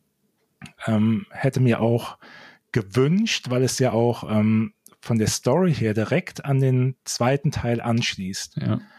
Dass man das quasi auch stilistisch zu einer Art Trilogie zusammenfasst. Also dass man den, dem alten Stil eher treu bleibt. Aber als ich es dann selbst gespielt habe, ähm, war die Skepsis innerhalb weniger Minuten war die verflogen. Das ging mir also es ist wirklich so. was anderes, gerade bei ähm, Monkey Island, wenn man es dann selbst spielt, ja ähm, ist der Stil sogar recht cool. Ja. Was ich niemals gedacht hätte, als ich mir die, die ersten Trailer angeguckt habe. Ich habe es mir natürlich, es ist eins der wenigen Spiele überhaupt, die ich mir sofort vorbestellt habe. Mhm. Als, als riesiger Monkey Island Fan. Und ich sag mal, bis auf das Ende, ähm, Ron Gilbert kann einfach keine, keine guten Enden schreiben, meiner Meinung nach, ähm, habe ich das Spiel echt richtig genossen. Und es war nochmal schön, ähm, ja diese alten Adventure-Tugenden und den Spaß, den ich früher so an, an Adventures hatte, den nochmal zu spüren. Das fand, das fand ich auch. Sie haben, die haben dieses Flair von, dieses, dieses Karibik-Flair haben sie so gut eingefangen, auch mit dem Grafikstil eben. Und die Figuren waren so furchtbar gut getroffen. Der Humor war, ich fand ihn furchtbar angenehm und warmherzig, ohne so dumm albern oder irgendwas zu sein. Also der war richtig gut. Die Rätsel waren in Ordnung. Das hat mir auch, fand ich richtig, richtig toll, dass sie das nach all den Jahren einfach so mal eben machen. Ja, auch das, das Hilfesystem mhm. fand ich äh, echt gelungen und, und selbst diese Kleinigkeiten wie die Quizkarten. Ähm, fand ich hammergeil, ähm, dass die dann drin waren, dass man quasi, äh, ja, dass die, die Fans nochmal äh, gefragt wurden, was in, in früheren Monkey Island Spielen passiert ist oder ähm, ob man, ob man den Durchblick hat, was, weißt du zum Beispiel, Jörg, ähm, was befindet sich am hinteren Teil der Scum-Bar? Ich glaube, das war eine Quizfrage. Ähm, mh, ehrlicherweise nein. Aber du hast es gespielt, oder? Nee. Ach so, okay. Nein, du meinst den Klassiker oder das Neue? Den, den Klassiker. Den Klassiker habe ich gespielt, aber das ist so lang her und ich habe ihn danach auch nicht immer wieder spielen müssen oder so. Und ich habe bei der Neuauflage jetzt ähnliche Skepsis gehabt wie, wie du, was den Grafikstil betrifft. Der hat mich nicht so abgeholt und ähm, es ist halt, ich mag eher die Adventure, die ein bisschen ernster, düsterer, mysteriöser sind. Und äh, deswegen kann ich gar nicht über dieses neue Monkey Island mitschnacken. Okay, aber Jörg, es ist düster, es ist äh, mysteriös, es gibt Geisterpiraten. Hm. Na gut, dann spiele ich es doch irgendwann. Also ja, einfach. Nee, also ich glaube, wenn ich mich jetzt festlegen müsste auf ein Spiel des Jahres, was auch dieses Jahr erschienen ist, ähm, und was kein Remake, Remaster, äh, Port oder sonst was ist, dann wäre es bei mir höchstwahrscheinlich äh, Return to Monkey Island. Na siehste, das ist doch schon mal was. Ja. ja. Und Ben fand es ja auch gut. Ich fand es super. Mir hat das unheimlich viel Spaß gemacht, ja. Aus den Gründen, die wir gerade alle schon, schon hatten, ja. Und das war echt toll. Wäre es für dich denn auch ein Kandidat für, für so ein Spiel des Jahres? Nö, also ich, ähm, ich, ich kann voll verstehen, warum das für einige Spiel des Jahres wäre. Aber für mich persönlich gab es dann einfach noch Sachen, die, die drüber waren. Das waren, und ich bin da so ein bisschen hin und her gerissen, ehrlich gesagt. Denn es gab zwei Sachen, die ich auf dieses Podest quasi stellen würde. Das eine ist Pentiment. Das fand ich so, das fand ich so gut und clever geschrieben. Es war so, es hatte so einen guten Einblick ermöglicht in, in, in, eine, in eine Zeit, die einem, über die ich zumindest relativ wenig wusste und hat es auf eine erzählerisch spannende Art gemacht vor allem. Es hat tolle Charaktere gehabt, mit denen man mitgefühlt hat, einen Charakter, einen Hauptcharakter, mit dem man sich auf verschiedene Positionen einlassen konnte. Auch wenn das jetzt nicht so, das Spiel war nicht so offen wie andere ähm, Rollenspiele vielleicht, aber trotzdem konnte man in den Unterhaltungen sich auf eine, auf eine sehr verschiedene Art und Weise einbringen. Und das war stilistisch einfach famos. Also ja, also Pentiment würde ich auch sagen, das hat mich als Adventure-Rollenspiel auch richtig abgeholt. Super unterhalten. Und das wäre auch in meiner Liste der möglichen Kandidaten, also die überhaupt jetzt ähm, in die nähere Auswahl kommen würden. Ja. Ich glaube aber, ich würde, ich würde einem Spiel den Vorzug geben, das mir unheimlich am Herzen liegt, nämlich Hardspace Shipbreaker was ein Spiel ist, bei dem man erstens ist es, ist es vollkommen Science Fiction, was ich sehr mag. Ähm, man ist im, im, im, in so einem Trockendock, gut, im, im Orbit um die Erde ist alles trocken, aber in so einem Weltraumdock, so, da kommen verschrottete Schiffe an und man muss die auseinanderbauen, wofür man verschiedene Werkzeuge hat, und weil Dinge drinnen explodieren können, weil teilweise noch Luft drin sein kann, weil man auf die Elektrik aufpassen muss, muss man das halbwegs clever machen und sonst ähm, verletzt man sich da oder kann auch sterben, dann kommt man natürlich wieder. Aber das ist so eine entspannte, ich sag mal, eine entspannte Alltagssimulation, aber quasi im, im, im Weltraum als Shipbreaker. Also als die gibt es auch auf der Erde, das sind die Leute, die die Schiffe auf der Erde auseinandernehmen. Und hier ist es eben das Ganze als, als, als Science Fiction. Und das, das fand ich unheimlich cool. Das ist im letzten Jahr, ja, also Ende letzten Jahres, glaube ich, im Early Access gestartet. Vielleicht auch eher. Oh nee, viel eher sogar, das habe ich gerade gar nicht parat. Aber ist halt jetzt dieses Jahr endlich voll veröffentlicht worden und genau, das hat bei mir einen besonderen Platz eingenommen. Das klingt wie der Kontrapunkt zu einem Weltraumspiel, was ich kürzlich gezockt habe und nicht so toll fand. Das war Ixion. Ah. Das ist ein Aufbau, eine Art äh, Raumstation Bilder, mhm. ähm, wo es auch darum geht, ähm, ja, die Menschheit auf in neue Kolonien zu bringen und mit Gefahren umzugehen. Das hat halt so Elemente, Survival-Elemente wie ein Frostpunk. Das heißt, du musst dafür sorgen, dass die Bevölkerung zufrieden ist, genug zu essen und Wohnraum hat und gleichzeitig musst du diese zylindrische Raumstation eben mit Gebäuden und Co. befüllen. Und warum ich das erwähne, ist, da hatte ich nämlich das Gefühl, das fing eigentlich richtig stimmungsvoll an. Er erinnerte mich sogar in seiner Ästhetik ein bisschen an Homeworld am Anfang sogar. Oh, wow. ja. Aber wirklich entfernt. Und es hatte was Entspanntes. Und plötzlich nach dem ersten Kapitel, das wie ein Tutorial war, wo dir alles beigebracht wird, was du bauen kannst und so weiter. Mhm. Plötzlich holen die die Trial-and-Error-Peitsche raus und Dinge passieren. Also es ist, du wirst unter so einen Dauerdruck gesetzt. Ich kenne das ja von Force Punk. Aber hier habe ich nicht das Gefühl, dass da noch so ein Flow entstanden ist. Das heißt, mir hat der Dauerdruck des Anspruchs da auf einmal nicht mehr gefallen, weil er für Stress gesorgt hat. Und Hard Space Shipbreaker klingt nach Entspannung im Weltall. Das ist furchtbar entspannend, ja. Man kann, das Coole ist halt, also was ich so cool finde, ist, dass man nicht Arbeit nach Auftrag erledigt quasi. Also man hat den Auftrag, das Schiff auseinanderzunehmen, beziehungsweise eine gewisse Menge Geld damit zu machen, gewisse Teile zu bergen. Aber im das, die Werkzeuge, die du benutzt, die kannst du, du kannst sie auf verschiedene Art und Weise clever einsetzen und du kannst sie so ein bisschen in den Kopf machen, wie du das Schiff möglichst geschickt auseinander bekommst, um die Teile dabei auch zu erhalten. Also man bringt sich da halt auch so ein bisschen selbst ein. Sowas mag ich dann immer sehr und deshalb funktioniert das so, so gut. Und das wäre dein Spiel des Jahres oder wäre es mit in der Auswahl für dich?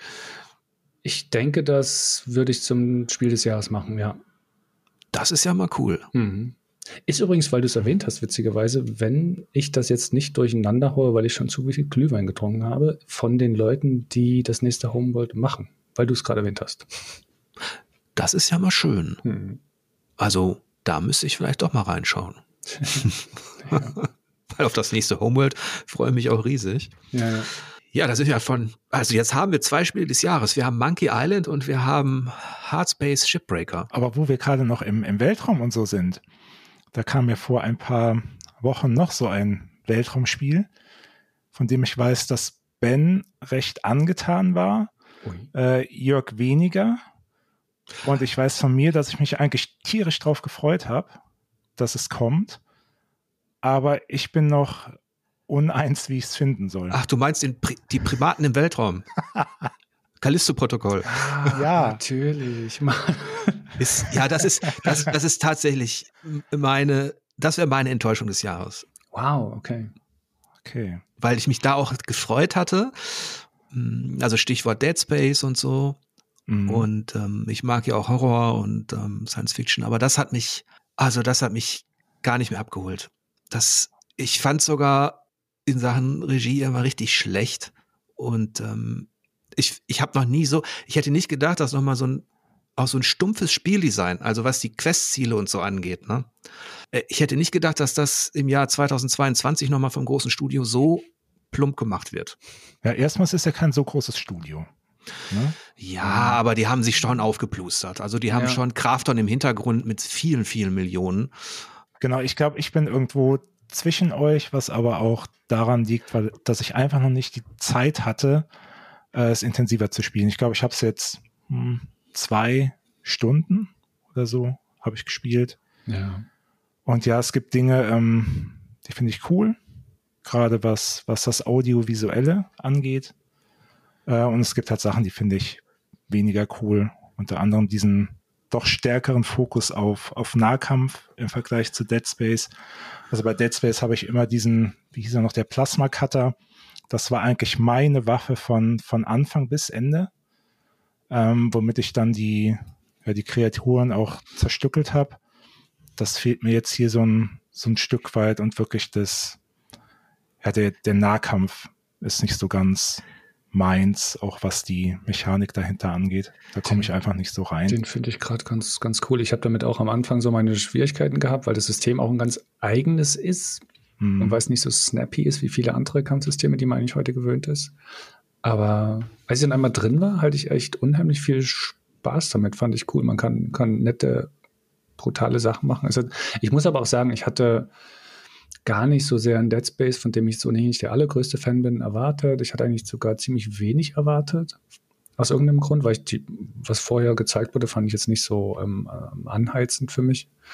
Und dann war es irgendwie ein ganz nettes, intensives Actionspiel mit einem Kampfsystem, bei dem man coole Sachen machen konnte. Ich fand es cool nett. Wenn ich jetzt eine Wertung geben müsste, wäre das auch nicht die schlechteste. So. Ähm, aber so eine Ernüchterung entsteht ja immer, weil man was erwartet. Ich habe auch einfach ein bisschen moderneres Spieldesign erwartet. Mhm. Und wo du, wo wir vorhin die Kisten erwähnt haben, die dich nerven in äh, God of War Ragnarök, ähm, Micha, weil die immer auftauchen da. Was mich viel mehr genervt hat, war dieses Reintreten in Leichen, um ah. nochmal Rohstoffe zu kriegen. Das hat irgendwann, das, ja. deswegen habe ich gesagt, Primaten im Weltraum. Das hat irgendwann, und du musst es auch wirklich, wenn du dann auf einem höheren Schwierigkeitsgrad spielst oder so, dann brauchst du auch Dinge, weil ja. da schmeißen sie wirklich nicht mit, nicht um sich mit. Das ist auch in Ordnung so. Mhm. Also das aber, aber, ja. Genau, es erinnert mich daran, ähm, das war einer meiner Kritikpunkte in, ich glaube, bei Dead Space 2 haben die damit angefangen. Ja. Und ähm, ich verstehe es auch nicht, warum man das so einbauen muss. Das ist so stumpf und so stupide. Ich hatte halt einen Schlüsselmoment. Wenn ich ehrlich bin, kam ich von Anfang an nicht klar mit den Charakteren. Die fand ich komplett unsympathisch. Alle. Egal wer da aufgetaucht ist, ich, die waren mir alle, aber das ist nicht schlimm, so ein Spiel, ne? Ähm, wenn dann so ein, so ein Charakter halt dann irgendwie was entwickelt oder so, aber das hatte schon einen schlechten Start. Aber das schlimmste Erlebnis war dann diese eine Stelle, die auch der Paul tatsächlich in der G beschrieben hat ähm, in, seiner, in seinem Bericht über The Callisto-Protokoll, irgendwann nach ein paar Stunden, nachdem du zig Tentakelmonster zermatscht, zerhackt, zerdrechselt und alles elend gesehen hast und Leichen, also nachdem du weißt, dass es da ziemlich, ziemlich scheiße ist auf dieser Hauptstation, diesem Gefängnis, äh, dass Horror pur um dich herum ist, zwängst du dich durch so einen Gang. Und das kam ja auch immer wieder vor. Immer wieder zwängte man sich durch Gänge mhm. oder kroch durch Schächte, ohne dass was passiert. Aber dann, irgendwann siehst du in der Distanz so in so ein eingesponnen, so, eine, so, so, ein Skelett, so eine Leiche, so ein Menschen. Und man denkt sich, okay, jetzt bin ich stundenlang durch diese äh, äh, Gänge gekrochen, ohne dass was passiert ist. Soll da jetzt gleich da vorne etwa was passieren? Das dachte ich schon, als ich den gesehen habe. Und natürlich, kaum zwängt man sich an dem vorbei, öffnet er die Augen und das sollte wohl erschrecken. Aber Leute, ich habe da gerade sind mir Sachen von der Decke ins Gesicht gesprungen. Ich habe doch alles niedergemetzelt. Warum soll mich da so eine blöde eingesponnene Leiche erschrecken? Also das war so wirklich ein Jumpscare, Fail total. Und danach habe ich das Spiel gehasst. Den, echt? Ich, also die, die Stelle war für mich kein Jumpscare. Die fand ich, es, es war irgendwie klar, dass irgendwie da was passiert, genau. Und dann macht er die Augen auf. Ich fand das nice, aber das hat auch zu, es hat ja auch zum Rest des Spiels, also als Gruselspiel funktioniert das gar nicht. Ich weiß nee. nicht, ob sie dahin wollten, aber ich, ich hatte auch, also für mich war das ein reines Actionspiel, ein intensives, düsteres Actionspiel, aber kein, ja. kein Ja, aber warum bauen die, das meine ich ja, ne? Das war natürlich kein Jumpscare. Ähm, aber diese Szene war so komplett deplatziert. Wenn die in der ersten halben Stunde, wenn, wenn einem das passiert wäre, wenn man erstmal alles erkundet, da dieses Gefängnis und so, dann wäre es vielleicht noch okay gewesen. Aber ich fand das als, als, als, so als Stimmungseffekt, um auf die Gegner vorzubereiten, die dann halt kommen, fand ich das okay. Ja, ich, ja, ja, ja. ich weiß, was du meinst, aber es, ja. Ja, aber deswegen, ähm, also ich habe mit Callisto-Protokoll keinen Frieden machen können. Hm. Ähm, also aber ich finde es interessant, dass, dass du jetzt das Thema ähm, Charaktere eingebracht hast. Du, du, konntest die halt e-, eben nicht leiden, wurdest nicht mit denen warm. So geht es mir halt auf der einen Seite mit ähm, Atreus in God of War. Hm. Ähm, und ich hatte das Phänomen bei New Tales von the Borderlands. Echt? Das war halt eben auch so, dass mir diese, diese eine Figur, ähm, wie hieß er noch hier, der, der Bruder von der Wissenschaftlerin. Ja, mhm. Namen schon wieder vergessen. Ich weiß auch nicht, was sein ähm, Name ist, aber ich weiß, was du meinst, ja. Ja. Boah, der ging mir so dermaßen was auf die Nerven. Ehrlich? Mit, seinem, mit seiner ganzen Art in diesem Spiel. Und ich musste diesen Typen auch noch spielen und selbst diese komplett dämlichen Entscheidungen treffen. Ähm, dass mir das auch ein, ein Stück weit das, das Spiel versaut hat. Krass. Also ich hatte mich anfangs echt drüber gefreut, dass, äh, dass es mit ähm, Tales from the Borderlands weitergeht, weil ich das immer noch für eins der coolsten Spiele von, von Telltale halte. Hm. Aber jetzt auch mal unabhängig von, von der Figur, ähm, wurde mir dann doch recht deutlich, dass das Gearbox allein diese, diese Klasse offenbar nicht hat. ähm, um mich so zu, zu fesseln, wie es damals Telltale geschafft hat. Ich fand das echt in, echt in Ordnung. Ich fand es eigentlich, sie haben dieses, was Telltale gemacht hat, ganz gut auf ein technisch besseres Niveau gehoben, was schon mal viel mehr, viel wert war. Allein die, allein was, was an Mimik und Gestik dann jetzt möglich ist, ist, ja, ja, da war das ich schon. dankbar für, ehrlich gesagt.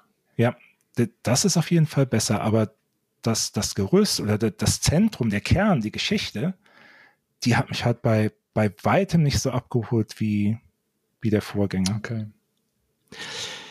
Das kennen, glaube ich, viele Spieler, ne? dass, dass das auch wichtig ist. Und ich weiß aus Erfahrung, dass das in Spielerezensionen gar nicht so oft thematisiert wird. Also, dass, dass ein Rezensent wirklich ehrlich sagt, der ist mir unsympathisch oder die. Weil du natürlich, äh, du musst es natürlich irgendwie begründen und dann fällt es manchmal schwer. Man muss ja auch sagen, das liegt da an seinem Habitus, das liegt an seinem, an seinem Aussehen oder an ihrem Aussehen oder so. Und manchmal habe ich das Gefühl, das speichern viele Rezensenten dann einfach so ab für sich, reden aber nicht drüber. Und irgendwann kommt es aber wieder raus, dass, warum da so eine negative Einstellung ist. Nur wird es nicht begründet unbedingt, was es natürlich auch äh, so, so, eine Sache ist, mit der, damit, dass man keine Sympathie aufbauen kann. Das ist, mhm. Kennt jeder von uns, ne? dass das ja, wobei es da ja. wirklich, es kann ja wirklich viele Gründe für geben und ich versuche dann auch wirklich immer schon zu schauen, wo das eigentlich herkommt und wo ein Charakter einfach zum Beispiel Dinge macht, die unlogisch sind oder die einfach unfassbar nervig sind. Da merkt man, dass, wie, wie hieß denn jetzt ähm, dieses letzte Film-Grusel-Horrorspiel aus der uh, The Devil, Devil, Devil in Me? Den, ja, genau, richtig. Ähm, das war, das war, das war nicht katastrophal, aber das hatte halt auch viele von diesen typischen Horrorcharakteren, die sich auf eine Art und Weise verhalten, wo die, ja. die, die Stirn, äh, die, die, die, die Hand an die Stirn klatscht. Ja, ja. Ja, The Quarry war ja auch so ein, ah, so ein ja. Beispiel, war ja auch von, von Supermassive Games. Aber ähm, da drücke ich dann noch eher ein, ein Auge zu, wenn die sich mhm. dämlich verhalten, weil es ist halt eben diese ja, Stereotype einfach. Horrorfiguren sind strunzdoof. Und die treffen Entscheidungen, die kein normaler Mensch in diesen Situationen so treffen würde. Ja, aber es gibt, es gibt ja auch Horrorfilme, die das clever hinbekommen, die die Situation so kreieren, ohne dass dann erklärt werden muss, warum jemand jetzt was mega Dummes macht, damit das halt gar nicht erst passiert. Oder ja, oder sie ziehen es ins Lächerliche, wie bei, bei Scream. Ja, mit einem Augenzwinkern zumindest kann man viel ja. machen. Ja, ja, genau, richtig. Kommt auf den Film an, aber ja, stimmt. Also da wäre schon, da schon mehr möglich, als die meisten Horrorfilme leisten, muss man leider sagen. Ich fand äh, ein, eine Sache zu Callisto Protocol, ähm, keine Ahnung, warum ich darauf so anspringe. Vielleicht sehe ich auch noch was, was, was, was da gar nicht ist, aber ich fand viele Sachen in der Mimik unglaublich ähm, lebensnah. Also was die, vor allem wie die mit den Augen schauen teilweise, fand ich ähm, gruselig realistisch. Also das ist überspitzt formuliert, aber ich fand das angenehm nah dran an, an echtem Schauspiel wo man sehr wenig in den Augen zum Beispiel eben ablesen konnte. Da muss ich auch tatsächlich mal in dem Zusammenhang eine Lanze für, für Call of Duty brechen. Ach. Modern Warfare 2. Also was sie da mit den, mit den Figuren, insbesondere den, den Gesichtern machen in den Zwischensequenzen. Die haben ja auch teilweise im Schauspieler dann gecastet. Ich glaube, diesen einen General, den kennt man unter anderem aus, ich glaube, 24 oder irgendeiner anderen Serie. Mhm. Aber äh, recht markant, wenn man ihn sieht. Und das sieht schon alles echt ähm, richtig, richtig gut aus. Okay. Und jetzt nicht nur in den, in den Zwischensequenzen, sondern auch im, im Spiel. Also Gesichter und Figuren ähm, können die mittlerweile ganz gut. Level-Design müssen noch ein paar, paar Dinge üben. Okay. Das finde ich halt eben auch ähm, mal ein interessantes Thema man kennt das ja von Kinofilmen, da gibt's ja diese ähm, Test-Screenings. Ja. Das war jetzt zuletzt ähm, bei, bei Indiana Jones war es ja ein Thema, ähm, dass wo dem, dem Zielpublikum ähm, das Ende angeblich nicht gefallen hat und dass äh, Disney das jetzt noch irgendwie ändern will und so weiter. Okay.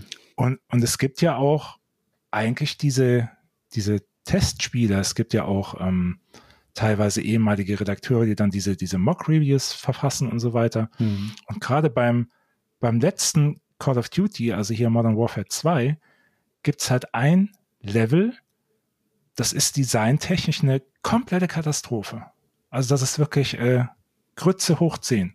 Ähm, okay. Ähm, äh, einfach nur schlimm. Das ist diese, ähm, diese Verfolgungsjagd mit dem, mit dem Jeep, beziehungsweise mit mehreren Fahrzeugen und sie haben sich da versucht, ein Stück weit an Uncharted 3 zu orientieren, aber es ging komplett in die Hose. Und das sagt gefühlt wirklich jeder, wie, wie man nur so, so einen Mist fabrizieren kann. Ähm, und ich schätze mal, das Feedback wird auch so gewesen sein, wo, wo ich mich dann halt eben manchmal frage, warum ziehen die das dann trotzdem durch? Wo, wo dann jeder sagt, es ist absoluter Müll. Und der Witz ist halt, einer meiner ähm, Kumpels, der hasst auch diesen Abschnitt. Und der sagt, ähm, ich spiele das Spiel jetzt nicht weiter. Wow, okay. Und der Witz ist, ähm, danach kommen halt die besten Level hm. überhaupt in dem ganzen Spiel. Aber diese, diese Verfolgungsjagd durchzustehen, das ist wirklich eine, eine riesig große Qual. Aber der Beschränkte muss sich seiner Beschränktheit bewusst sein. Und ich bin Sollte mir nicht sicher, ihr. ob die bei Activision Blizzard oder wie die heißen, ob die da so tatsächlich das Feedback erstmal bekommen zu diesem Level, im, also beim Testen, je nachdem, wer da dran sitzt und so weiter, ist es ja auch so eine Sache. Ne? Ja, also, ich, ich hätte auch gedacht, zum einen ist es, denke ich, also ich könnte mir vorstellen, ich weiß es nicht, aber ich könnte mir vorstellen, dass das Feedback aus einer mehr oder weniger kontrollierten Testumgebung immer noch mal anders oder anders formuliert ist als das, was dann von der unkontrollierten Masse an Spielern kommt. Und das andere ist, dass ich mir auch vorstellen könnte, dass also Entwickler werden häufig blöder dargestellt, als sie tatsächlich sind. Ich glaube, viele wissen auch um, um, um Schwächen in ihren Spielen, aber können, ich kann mir vorstellen, dass die den Level jetzt zum Beispiel, ich kenne den nicht, ich habe es solo nie gespielt, ich habe das nur online gespielt, also Warzone und mhm. DMC ich könnte mir vorstellen, dass sie den Level nicht einfach rausnehmen konnten, aus ähm, erzählerischen, strukturellen Gründen oder aus zeitlichen Gründen, weil sie kein, nichts anderes dafür hatten. Oder weil sie schon so weit waren und weil sie eben dachten, so mistig ist er dann eben doch nicht. Und dann bleibt der halt einfach drin, auch wenn die wissen, dass der nicht so großartig ist. Manchmal steckt da gar nichts groß besonders dahinter und dann ist halt einfach mal ein blöder Level drin. Und das Feedback, was Entwickler von der Presse kriegen, das darf man ja auch nicht unterschätzen, das wisst ihr, das ist auf Events auch immer recht oberflächlich. Mhm. Ja, und oft auch schon zu spät, muss man sagen. Ja. ja, und auch nicht immer so ehrlich, tatsächlich. Also, dass du dann jemandem, wenn du auf ein Event eingeladen bist, ähm, wenn du ein Spiel spielst, dann gibt's natürlich die Journalisten, die auch Tacheles reden und die direkt sagen, was ihnen nicht gefällt. Aber man braucht natürlich ja. so ein bisschen Zeit, um was sacken zu lassen. Aber manche sind auch eher freundlich und höflich und schreiben dann noch nicht mal in der Vorschau, was wirklich scheiße ist, sondern erst in der Review. Ja, und natürlich, in der Regel wird bei einem Vorschau-Event auch nicht so ein Level gezeigt. Das ja. muss man ja dann ja, es gab, dabei sagen. Es gab eine Ausnahme. Ich weiß nicht, ich weiß nicht ob, ich das, ob ich das mal erzählt habe. Es ist auch nichts Großes, aber ähm, Bioshock 2, ein Spiel, was ich unheimlich gerne mag. Und sie hatten für den, für den Vorschau-Event das, das, das meiner Meinung nach schlimmste Level, das es je in einem Bioshock-Spiel gegeben hat. Das einzig Schlimme überhaupt. Ähm, so, so eine langweilige Museumstour da relativ am Anfang des, des Spiels. Ich habe das Spiel mehrmals gespielt und ich finde das Level immer noch, ich muss mich jedes Mal zwingen, da durchzukommen. Und deshalb hat es dann auch nur eine, es hat immer noch eine gute Vorschau bekommen, aber für einen Bioshock war das natürlich schon ein, ein, ein Rappfall. Es war ja Gotteslästerung beinahe. Ja. ja, aber dass man im Jahr 2022 sich immer noch darüber freuen kann oder das interessant finde, dass Gesichtsanimationen sich verbessern. Ich dachte, da wären wir schon an dem Punkt, wo es gar nicht besser geht. Na, noch lange nicht. Be besser geht immer. Ja. Jörg, bitte. ja, apropos besser geht immer. Hm. Ben, du hattest jetzt Hardspace Shipbreaker und Pentiment lobend hm. erwähnt. Wäre da sonst noch irgendwas, was bei dir besonders gut? Also Monkey Island hast du ja eben ebenfalls in die. Monkey Island fand ich, fand ich, fand ich toll dieses Jahr, genau. Ähm, Red Out 2 war ganz cool. Was ich großartig fand, auch weil wir es vorhin schon erwähnt hatten, war Scorn. Da hatten sich viele dran gestört, dass es als ähm, Shooter oder klassisches Survival-Horror-Spiel nicht so gut funktioniert hat. Aber ich habe das gar nicht in diesen Dimensionen betrachtet. Für mich war das wie für mich hat das funktioniert als begehbares Kunstwerk, das über das, was man da, was man da gesehen und erlebt hat, eine, also auch wie eine, wie eine, wie wirklich wie eine Plastik, eine Geschichte erzählt über, über Hinweise, über Motive, die man sich dann, die man dann selbst zusammensetzen muss und die man vielleicht auch verschieden deuten kann. Ich glaube, die haben eine feste Geschichte, die sie erzählen wollten, aber man, das ist ja trotzdem auch noch Auslegungssache und sie erklären ja nicht in Texten explizit. Und es war audiovisuell für mich so großartig und hat eben funktioniert, als wenn ich in einem Giga-Museum, ich war mal in einer Giga-Ausstellung, nicht in seinem eigentlichen Museum, äh, als wenn ich da stehen würde und mir eine von seinen Plastiken anschauen würde oder einen von seinen Bildern oder so. Und daher war das für mich tatsächlich auch noch ein, das war ein großes Erlebnis, ja. Ja, ich bin gespannt. Also ich kann da noch nicht mitreden. Ich wollte es erst besprechen, aber da hatte ich dann doch keine Zeit dafür. Vermutlich warte ich jetzt, bis es dann im nächsten Jahr auf PlayStation kommt, was ja, glaube ich, recht wahrscheinlich ist, ne? Das weiß ich gar nicht, ehrlich gesagt. Okay. Ja, aber das wollte ich auf jeden Fall auch noch mal mir in aller Ruhe allerdings dann auch ja. anschauen, wie es mhm. dann wirkt. Micha, wäre das was für dich gewesen, Scorn? Ich habe kurz reingespielt, aber ähm, dann war wieder der ja, Zeitfaktor gegen mich, aber ähm, ich kann Ben zumindest verstehen. Ähm, die kurze Zeit, die ich es dann gespielt habe, ähm, war es schon sehr gigaresk. Mhm. Ja, sozusagen. Es war wirklich nicht lange. Ich glaube, eine, eine Dreiviertelstunde, Stunde maximal habe ich dann reingeschaut. Ähnlich übrigens auch bei A Plague Tale Requiem. Ah, ja. Ähm, hat mir auch sehr, sehr gefallen und ich werde es auch irgendwann weiterspielen, denke ich. Aber werde mich jetzt erstmal dem, dem Vorgänger widmen. Ich mag das nicht so, zuerst äh, einen Nachfolger zu spielen und dann irgendwann den, den Vorgänger nachzuholen. Das ist in dem Fall auch besser tatsächlich. Ja, macht in dem Fall tatsächlich mal Sinn. Ja. Hm.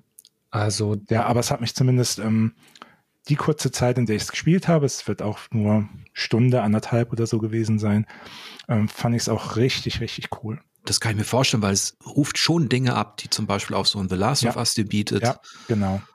Und es hat ja Stealth-Action-Momente, es hat erzählerische Momente, filmische Situationen, dann eben auch das, ähm, das Buddy-System, ne? Nur auf einem anderen Niveau natürlich, mit ganz anderen Charakteren.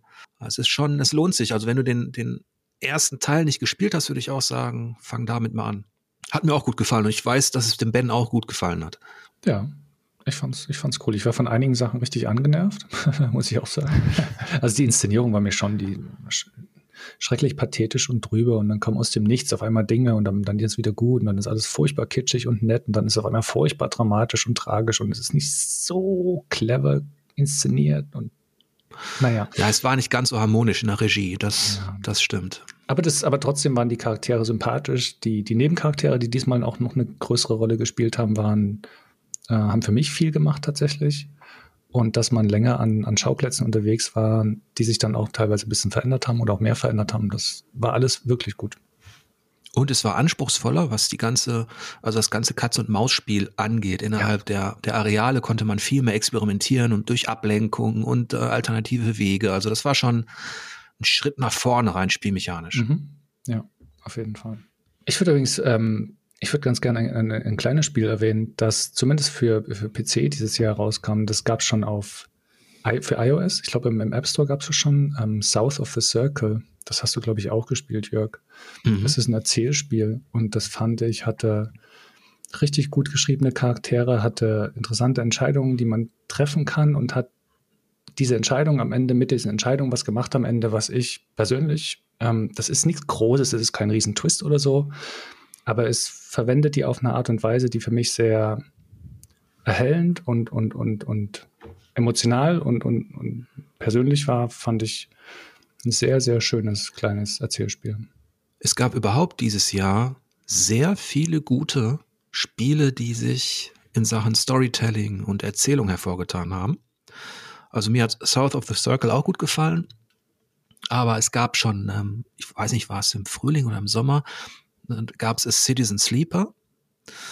Das ist ein ja. Sci-Fi Rollenspiel mit ein bisschen Tabletop-Mechanik, also mit so einem Würfelprinzip und mit einer richtig guten Geschichte auch, mit richtig interessanten Charakteren.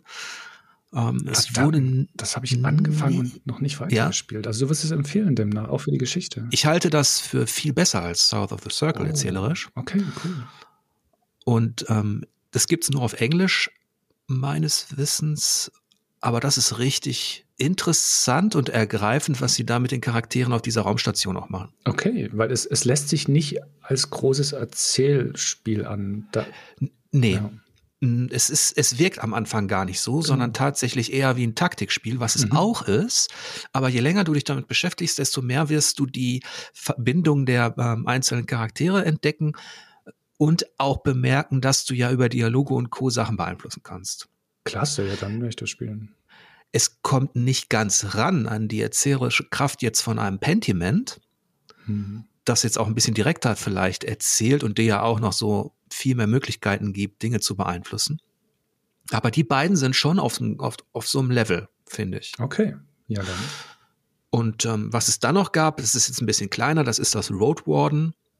Das richtet sich aber wirklich an, an Rollenspielpuristen, die sehr gerne Abenteuerspielbücher lesen. Das ist erzählerisch auch sehr stark gewesen. Und was wollte ich sagen? Pentiment hatten wir erwähnt. Ja, genau. Norco. Das ist mein Point-and-Click-Adventure des Jahres. Also das geht genau in meine Richtung, denn da mischt sich so ein bisschen Blade Runner, True Detective mit so einer, ja, traurig realistischen Geschichte. Also eine Tochter kommt zurück nach Hause, weil die Mutter gestorben ist und will mit ihrem Bruder sprechen. Der ist, der ist nicht mehr da und das Ganze spielt in so einem alternativen Louisiana, wo es eben auch ähm, Roboter gibt und ein bisschen Cyberpunk-Kram. Aber das ist unfassbar gut geschrieben. Also Norco halte ich noch für stärker als Citizen Sleeper und South of a Circle. Du steigerst dich ja mit jeder Nennung. Aber hallo.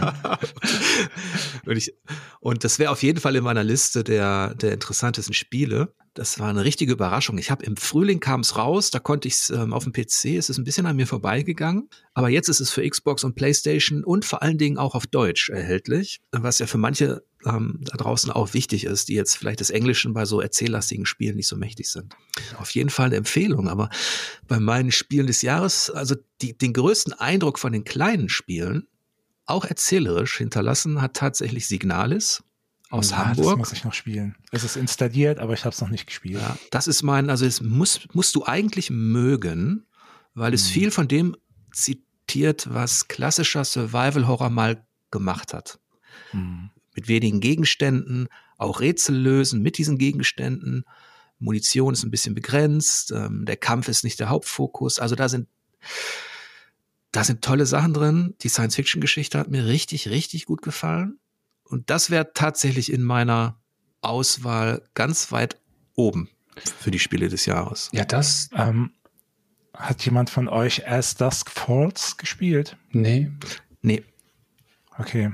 Ich weiß halt, es hat bei den Game Awards, glaube ich, irgendwas gewonnen. Ich habe auch mal wieder nur sehr kurz reingespielt. Es hat mich halt stilistisch leider nicht abholen können. Deshalb habe ich es recht schnell beendet. Aber es hat wohl auch einige Dinge besonders gemacht. ja. Aber so, so weit kam ich dann nicht. Bei Signalis ist halt wirklich dieser Retro-Stil auch so markant. Die machen auch viel über Environmental Storytelling, über Plakate und Co. Und was mir sehr gut gefällt, ist, dass das, ähm, ja, dass das so eine Zukunft ist, die mit historischen Fundamenten spielt. Also du hast zum Beispiel chinesische Namen gemischt mit deutschen, dann hast du mal eine schwarz-rot-goldene Flagge irgendwo und du denkst dir die ganze Zeit, das ist doch am Rande des Universums, irgendwo in einer düsteren Zukunft, wo was Schreckliches passiert ist, wie kann das sein? Ähm, also das lässt so ein Kopfkino entstehen. Ja, du hast einen, einen guten, eine gute Portion Ost-Motive äh, Motive drin. Also deutsche Osten. Ja, es geht natürlich auch um politische Systeme Hm. ähm, äh, letztlich. Und da ist dann wieder so ein Stück äh, Big Brother is watching you dabei, durch die ganzen Kameras, die da sind.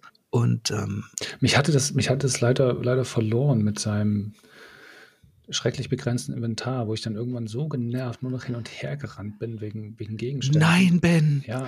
es das- gibt doch Kisten, Ja, nee, wie bei aber Resident Evil in, ja, in ich bin den. von einer Kiste zur nächsten Kiste gerannt. Ich hatte keinen Bock mehr auf die Gegner. Ich wollte nur noch die Gegenstände loswerden und hinbringen und Nein, Ja, weil ich, ich, ich, das Spiel ist famos, was, was, was das Audiovisual an- angeht, was du sagst. Auch erzählerisch macht es super coole Sachen. Ähm, aber es hat mich dort leider, ah, haptisch war ich dann leider echt genervt einfach. Und es ist doch so, dass du eigentlich, klar, es gibt mehr, als du mitnehmen kannst. Du musst dich beschränken. Es gibt so viel mehr. Hm, Ja, aber wenn du die Dinge einsetzt, also wenn du die zum Beispiel die Rätsel löst und die, die Gegenstände einsetzt und benutzt, also ich hatte nicht das Gefühl, also mich hat es nicht frustriert, diese Begrenzung, die hat mich eher erinnert eben an diese Zeit, ne?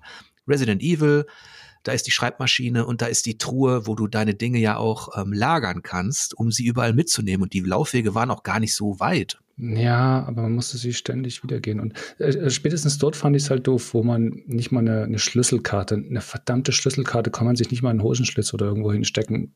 Also das, na, weiß ich nicht. Wird das Inventar denn irgendwann erweitert? Also das ging ja früher bei Resident Evil. Nee, du hast ein beschränktes Inventar. Du hast aber die Truhen, in die du alles ähm, ja, legen kannst, was sonst noch da ist. Ja, die sind global, genau. Und diese Truhen sind an allen Punkten, wo man auch speichern kann. Und wenn man dann dieses labyrinthische, diesen labyrinthischen Komplex so ein bisschen erkundet, sieht man, erkennt man dann eben auch die Abkürzung und kommt dann recht schnell.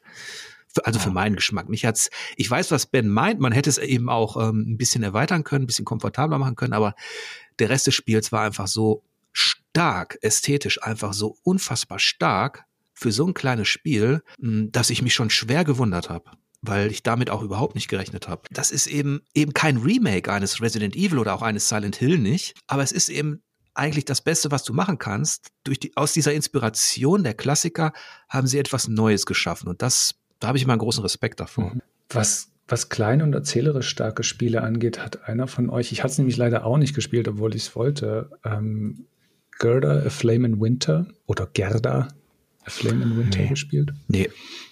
Das muss sich auch auf eine sehr erwachsene, ähm, vielschichtige Art und Weise mit der ähm, Weltkriegsproblematik auseinandersetzen.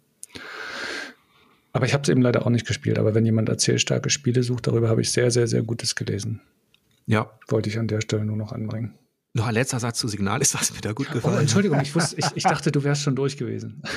Nee, ist ja das, das Rätseldesign, Michael. Ah. Dass du wirklich Dinge angucken musst, einsetzen musst und dass die ganzen Maschinen und Apparate, die es da gibt, in die wird reingezoomt und du musst dann zum Beispiel dafür sorgen, dass, ich weiß jetzt nicht mehr ganz alles, aber dass zum Beispiel bestimmter Sauerstoffdruck hin und her geleitet wird. Also es sind so kleine Rätsel, die eben aber auch mit einer Haptik zu tun haben. Also ähm, die Keycard sorgt dafür, dass du da etwas freischaltest, was du dann wieder lösen musst. Das hat mir auch äh, sehr gut gefallen.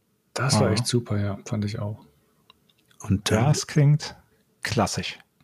Ja, und es hat halt auch diesen Retro-Style, ne? durch dieses diese Elektronikgeräte, die rezipieren alle natürlich so eher so das, was wir aus den 80er Jahren kennen. Und dann hast du ja noch die Androiden-Thematik und äh, die politische Dimension. Also, ja, ihr merkt ja schon, das hat mich richtig abgeholt. Ja. Aber es wäre nicht mein Spiel des Jahres. das wundert mich. Was, was gab's denn noch? Du, Jörg, als Katzenfreund. Wie war denn Stray so? Hat mich richtig gut unterhalten.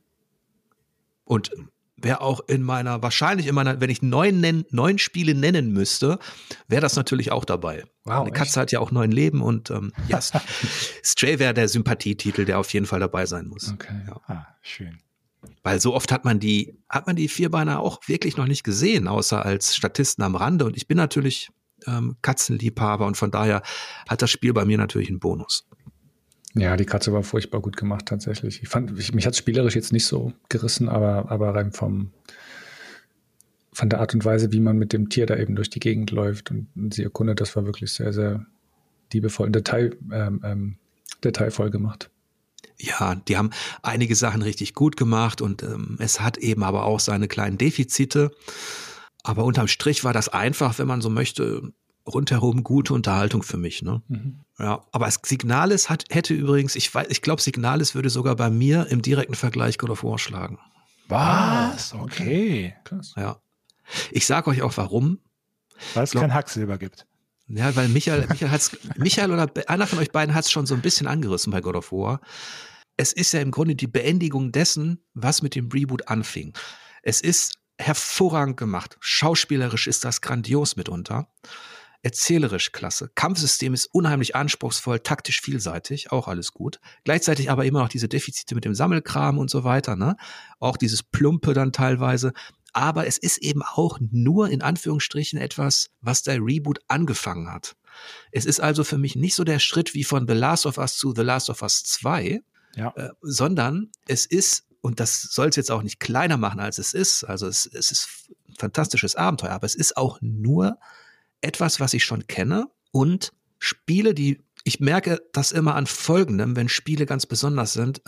Ich nehme Sachen mit in den Schlaf, ich denke drüber nach, am nächsten Morgen will ich sofort weiterspielen, ich habe noch was im Kopf. Mhm. Und das hatte ich bei God of War Ragnarök kein einziges Mal. Mhm. Tatsächlich also, nicht. Ja, also mir, mir ging es auch oft so, ähm, dass ich mich daran erinnert habe, dass das ursprünglich mal ein DLC werden sollte. Und ich finde, das merkst du halt an so vielen Stellen, wo einfach was übernommen wurde. Äh, oder es wird verdammt viel übernommen vom Vorgänger. Also es hat gerade am Anfang, ähm, es hat halt diesen typischen DLC-Charakter auch für mich gehabt. Und es hat sich nicht unbedingt nach einer Fortsetzung auf dem Niveau von einem Last of Us Part 2. In dem Moment, wo es richtig spannend wurde, hörte der Reboot ja auch auf. Als Thor da mit seinem blitzenden Hammer vor der Hütte steht. Also die großen Gestalten der nordischen Mythologie, die traten ja noch gar nicht auf in dem Reboot, in dem ersten Teil. Und jetzt im zweiten Teil ist es wirklich High Noon. Und deswegen würde ich sagen, im direkten Vergleich ist dieser zweite Teil auch besser. Der ist anspruchsvoller, spielmechanisch verfeinert. Ähm, die Welt ist in sich auch viel, viel größer, ist unfassbar. Aber ich finde, dass Sony Santa Monica halt, man merkt ihnen an, dass sie in, in ihrem eigenen Korsett feststecken. Denn zum einen sind sie eben keine normale offene Welt, was auch nicht schlimm sein muss. Halleluja.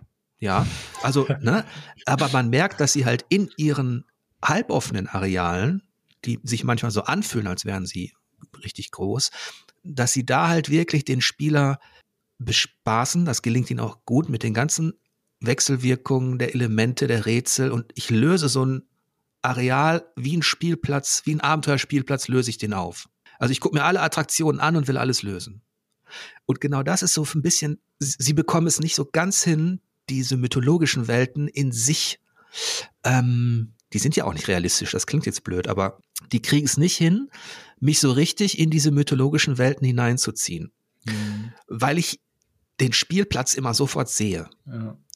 Äh, das ist jetzt auch ein bisschen unfair, weil es gibt Phasen und Momente, die sind so großartig, da schaffen sie es wieder.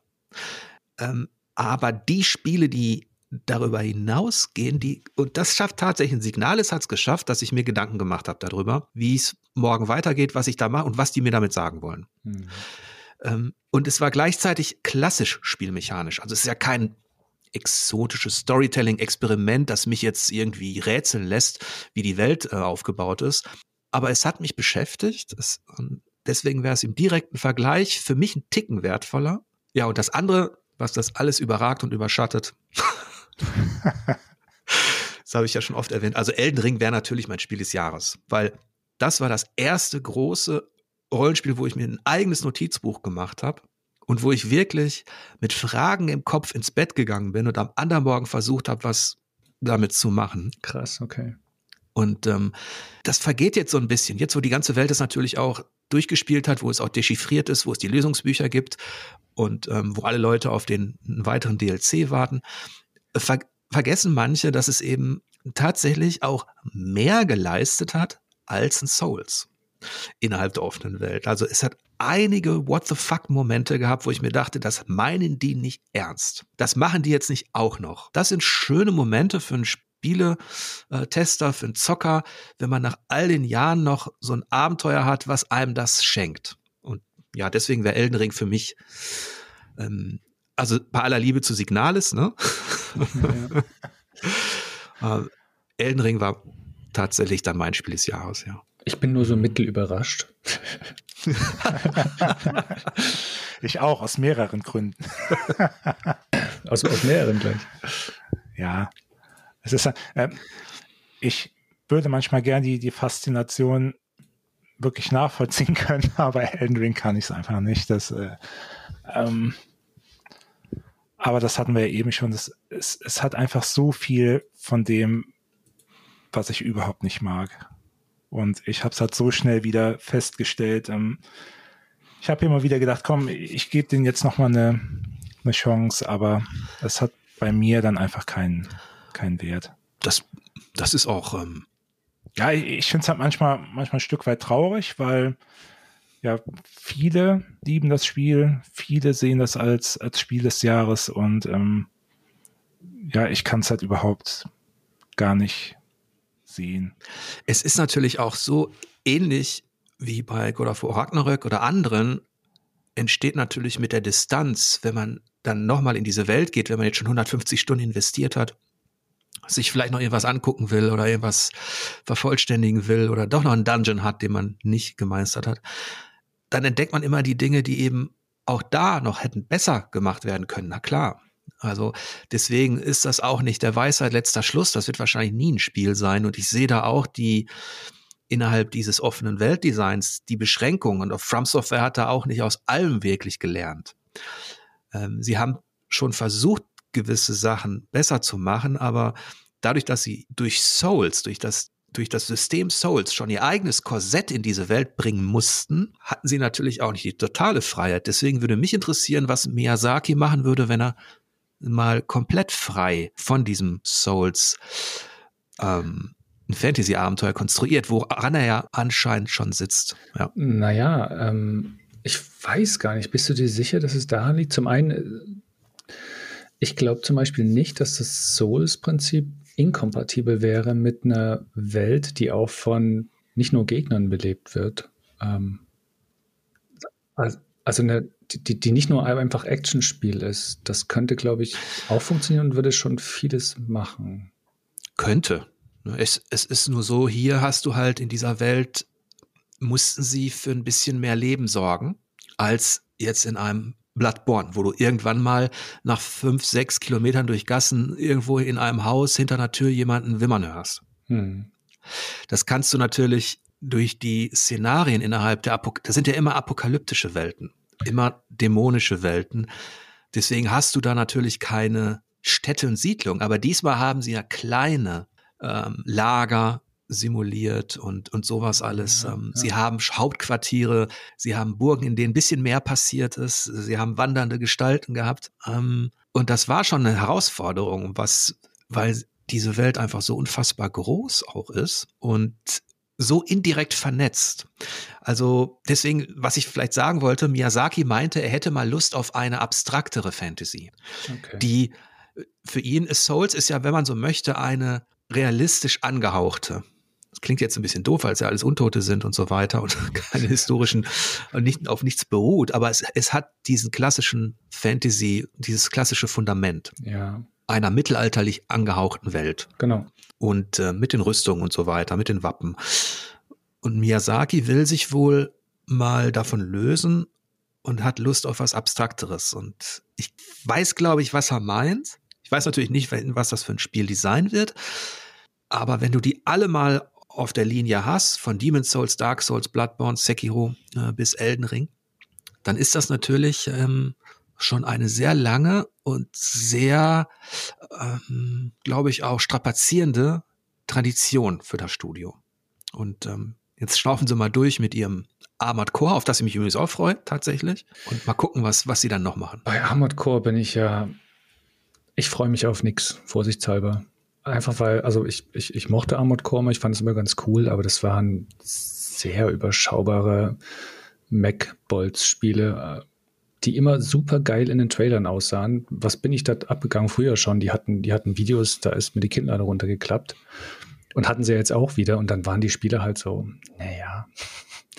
ähm, von, also von, von, von daher mal schauen. Ich hoffe, ich hoffe, dass sie so ein bisschen das Renommee und vielleicht auch das Geld, was sie mit den Souls-Spielen ähm, gewonnen haben, jetzt in Armored Core stecken und da quasi mehr Aufwand betreiben und vielleicht auch die Serie einen deutlichen Schritt nach vorne bringen und nicht einfach nur ein weiteres machen, aber ja. Ja, das hast du schon gut zusammengefasst. Also es gibt kein richtig gutes Armored Core. Mhm.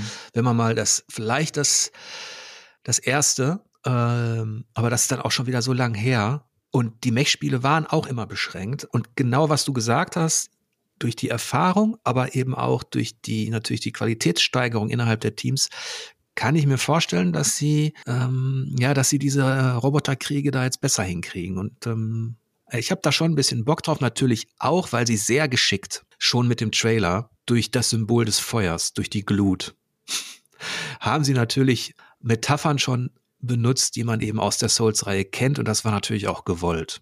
Und ähm, Mal gucken. Sie haben sich dann natürlich distanziert ähm, und sagen, das wird natürlich kein Souls, natürlich nicht. Ähm, aber ich kann mir vorstellen, dass es da einige Dinge innerhalb der Regie gibt, die, ähm, ja, die man einfach gelernt hat über all die Jahre mit den Spielen. Und da wäre es jetzt auch verwunderlich, wenn sie das nicht einsetzen würden. Ja, wie gesagt, ähm, also von mir aus gerne. Ich bin der Erste, der das super geil finde. Also riesige Max, es gibt nichts Besseres. Also so, ne? Die sind einfach sau cool, meine ich damit. Aber bleib für alle Fälle lieber skeptisch. Ich habe das Gefühl, dass man tendenziell mehr enttäuscht werden könnte. Ja, zu hohe ja, Metal Gear wäre uns lieber, ne? Na, aber hallo, so wie es. Ja, okay. Also ich wollte nämlich zum Abschluss mal mal ähm, herausfinden, wo wir eigentlich einen totalen gemeinsamen Nenner haben bei welchen Spielen. Wir haben ja jetzt schon Unterschiede bemerkt, so, also dass ich jetzt nicht so der der Rennspielexperte bin, dürfte sich rumgesprochen haben. Dass Michael kein, dass Michael kein Souls mag, wissen wir jetzt. Und dass Ben äh, sehr gerne äh, Raumschiffe auseinanderbaut, wenn ich das richtig verstanden habe, und dann wieder zusammenbastelt. Beides, ja. Und fliegen. Ich bin, ich bin ja. auf das, das Star Citizen Upgrade äh, gespannt, was jetzt bald kommt, das auf dem Testserver ist. Ja, und, und dass Jörg in Adventure-Spielen nicht lachen will. Das, das Guter Punkt. Ja.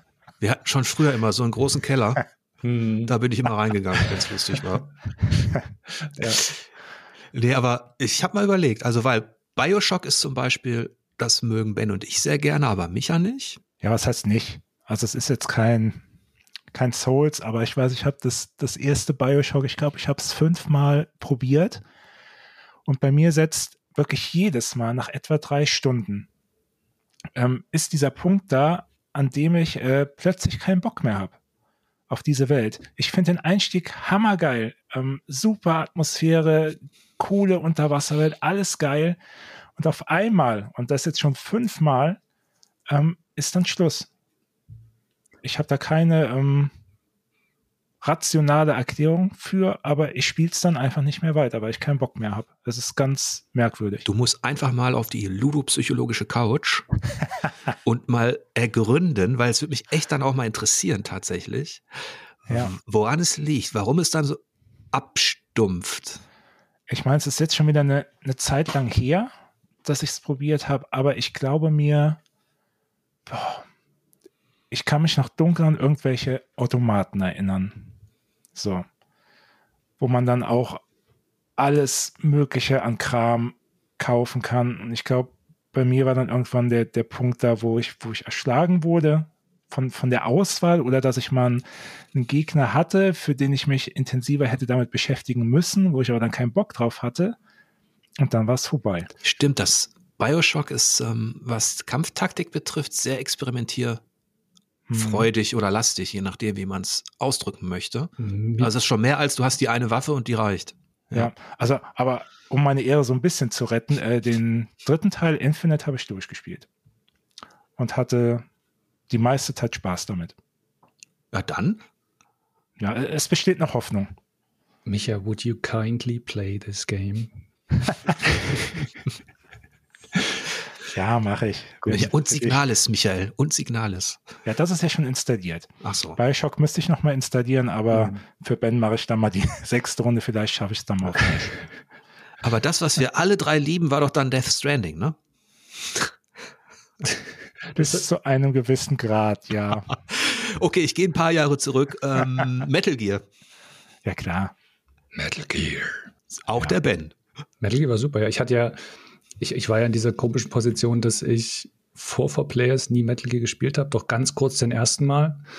Und dann hatte ich vor dem vierten Teil eins, zwei und drei am Stück gespielt und den vierten gleich drangehangen. Das war eine geile Zeit. Und der vierte war auch ah, fantastisch. Ja. Ja, ja danach hört Metal Gear doch, ja, danach hört es ja eh auf. es gibt nur, geht nur bis Teil 4. Es gibt kein Ground Zeroes und Phantom, Phantom Open World Pain. Ah, ja. Obwohl du es auch nicht so schlecht fandest, Micha. Ich fand es äh, gerade noch, nee, es war schon noch gut. Aber es hat mich auch schon so viel dran genervt. Also für ein Metal Gear Spiel war es schlecht. Insgesamt war es aber noch gut. Hm. Ja. Spielmechanisch war es einfach großartiges Stealth Action, das muss man, muss man ihm schon lassen. Ja, nur der ganze Rest ja, halt. Ja. Hm.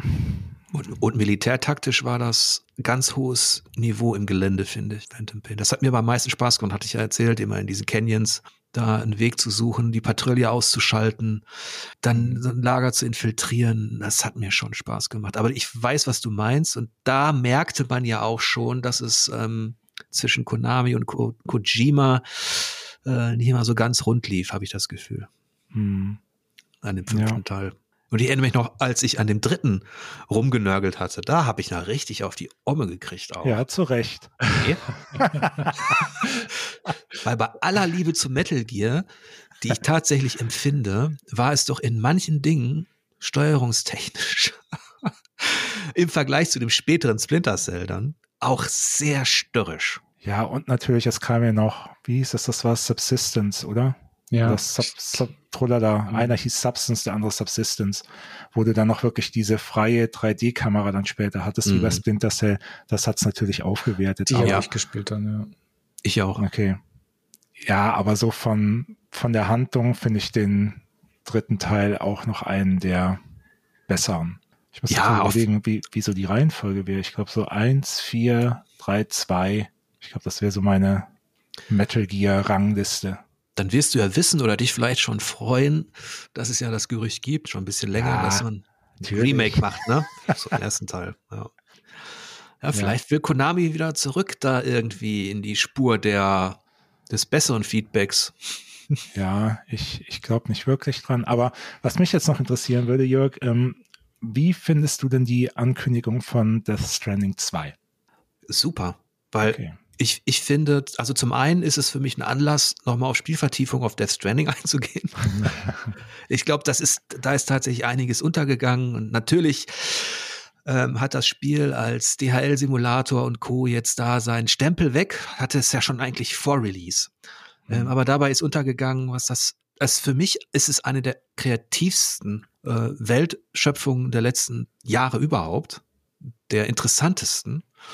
Also was die da in Sachen Story gemacht haben, aber auch in Sachen äh, eben, eben Science Fiction, also dass der Tod in unsere Welt kommt und dass die Menschen sich wieder vernetzen müssen und auch dieses ganze und gleichzeitig dieses alleingelassen in dieser unfassbar famosen Natur, die heute noch, also wenn ich, ich schaue ab und zu noch rein in Death Stranding, die Landschaft ist einfach unfassbar, ähm, hinterlässt einen starken Eindruck. Die ist so sehr plastisch, die hat so unfassbar gute Panoramen und das ist ein bisschen untergegangen auch damals, als es dann besprochen worden ist.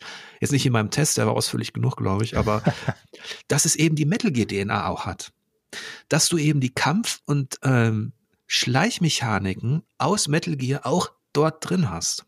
Und dass du die mit den Waffensystemen, die du dann mit der Zeit erst entwickelst, die immer letaler dann auch werden und dann auch ähm, fortschrittlicher, dass du da unfassbar viel mitmachen kannst. Also ja, also ich habe mich auf Death Stranding 2 ich habe mich richtig gefreut, weil ich dachte, dass Kojima eigentlich jetzt erst sein Cloud-Projekt mit Microsoft macht. Ähm, mhm. Da habe ich fast mit gerechnet und gar nicht so sehr mit dem zweiten Teil der Stranding dann auch noch für PlayStation. Und ähm, ich freue mich einfach nur drauf und ähm, ja, genau. bin sehr okay. gespannt.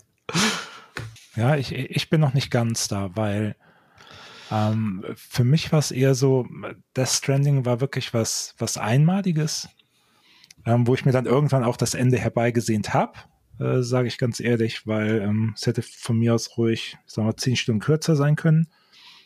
Aber ja, dass jetzt ein, ein zweiter Teil kommt, ähm, könnte Death Stranding für mich so ein, so ein Stück weit entzaubern. Also ich fände es manchmal, manchmal einfach schöner, wenn es dieses ähm, ganz besondere Spielerlebnis einmal gibt, dann wird es abgeschlossen und dann ist aber auch gut. Das steht dann für sich alleine. Es ist dieser, dieser Meilenstein. Mhm. Und ich habe jetzt nicht das Gefühl, als bräuchte ich in dieser Welt oder um diese Welt herum nochmal einen Nachschub oder einen Nachschlag. Ja, ich bin da tatsächlich gierig ein bisschen. Okay. Ähm, aber du hast recht, es kann der Horizon-Effekt entstehen. Weil über dieses Spiel haben wir jetzt noch gar nicht viel gesprochen. Also Horizon Forbidden West kam ja relativ früh im Jahr und da ist Folgendes entstanden. Das habe ich dann auch gemerkt. Deswegen wäre, wäre das jetzt so grandios das inszeniert ist und aussieht und teilweise hat es auch echt tolle Mechaniken, die übrigens über das hinausgehen, was der Witcher inszeniert hat tatsächlich. Aber ist ja auch normal, ne? Es kam ja auch ein paar Jahre später. Was ich sagen will, im ersten Teil, Horizon Zero Dawn, war die Welt noch ein Geheimnis. Also was passiert da mit den Maschinen? Was ist das für eine Heldin? Was hat sie für eine Vergangenheit? Wieso ist sie verknüpft? Was, warum kann sie was steuern? Was hat es mit diesen, mit der Gefahr auf sich? Dann hast du das zu Ende gespielt und du wusstest, was das für eine Welt ist. Und jetzt kommt Horizon Forbidden West und diese Neugier hat man nicht mehr, weil man weiß, was das für eine Welt ist.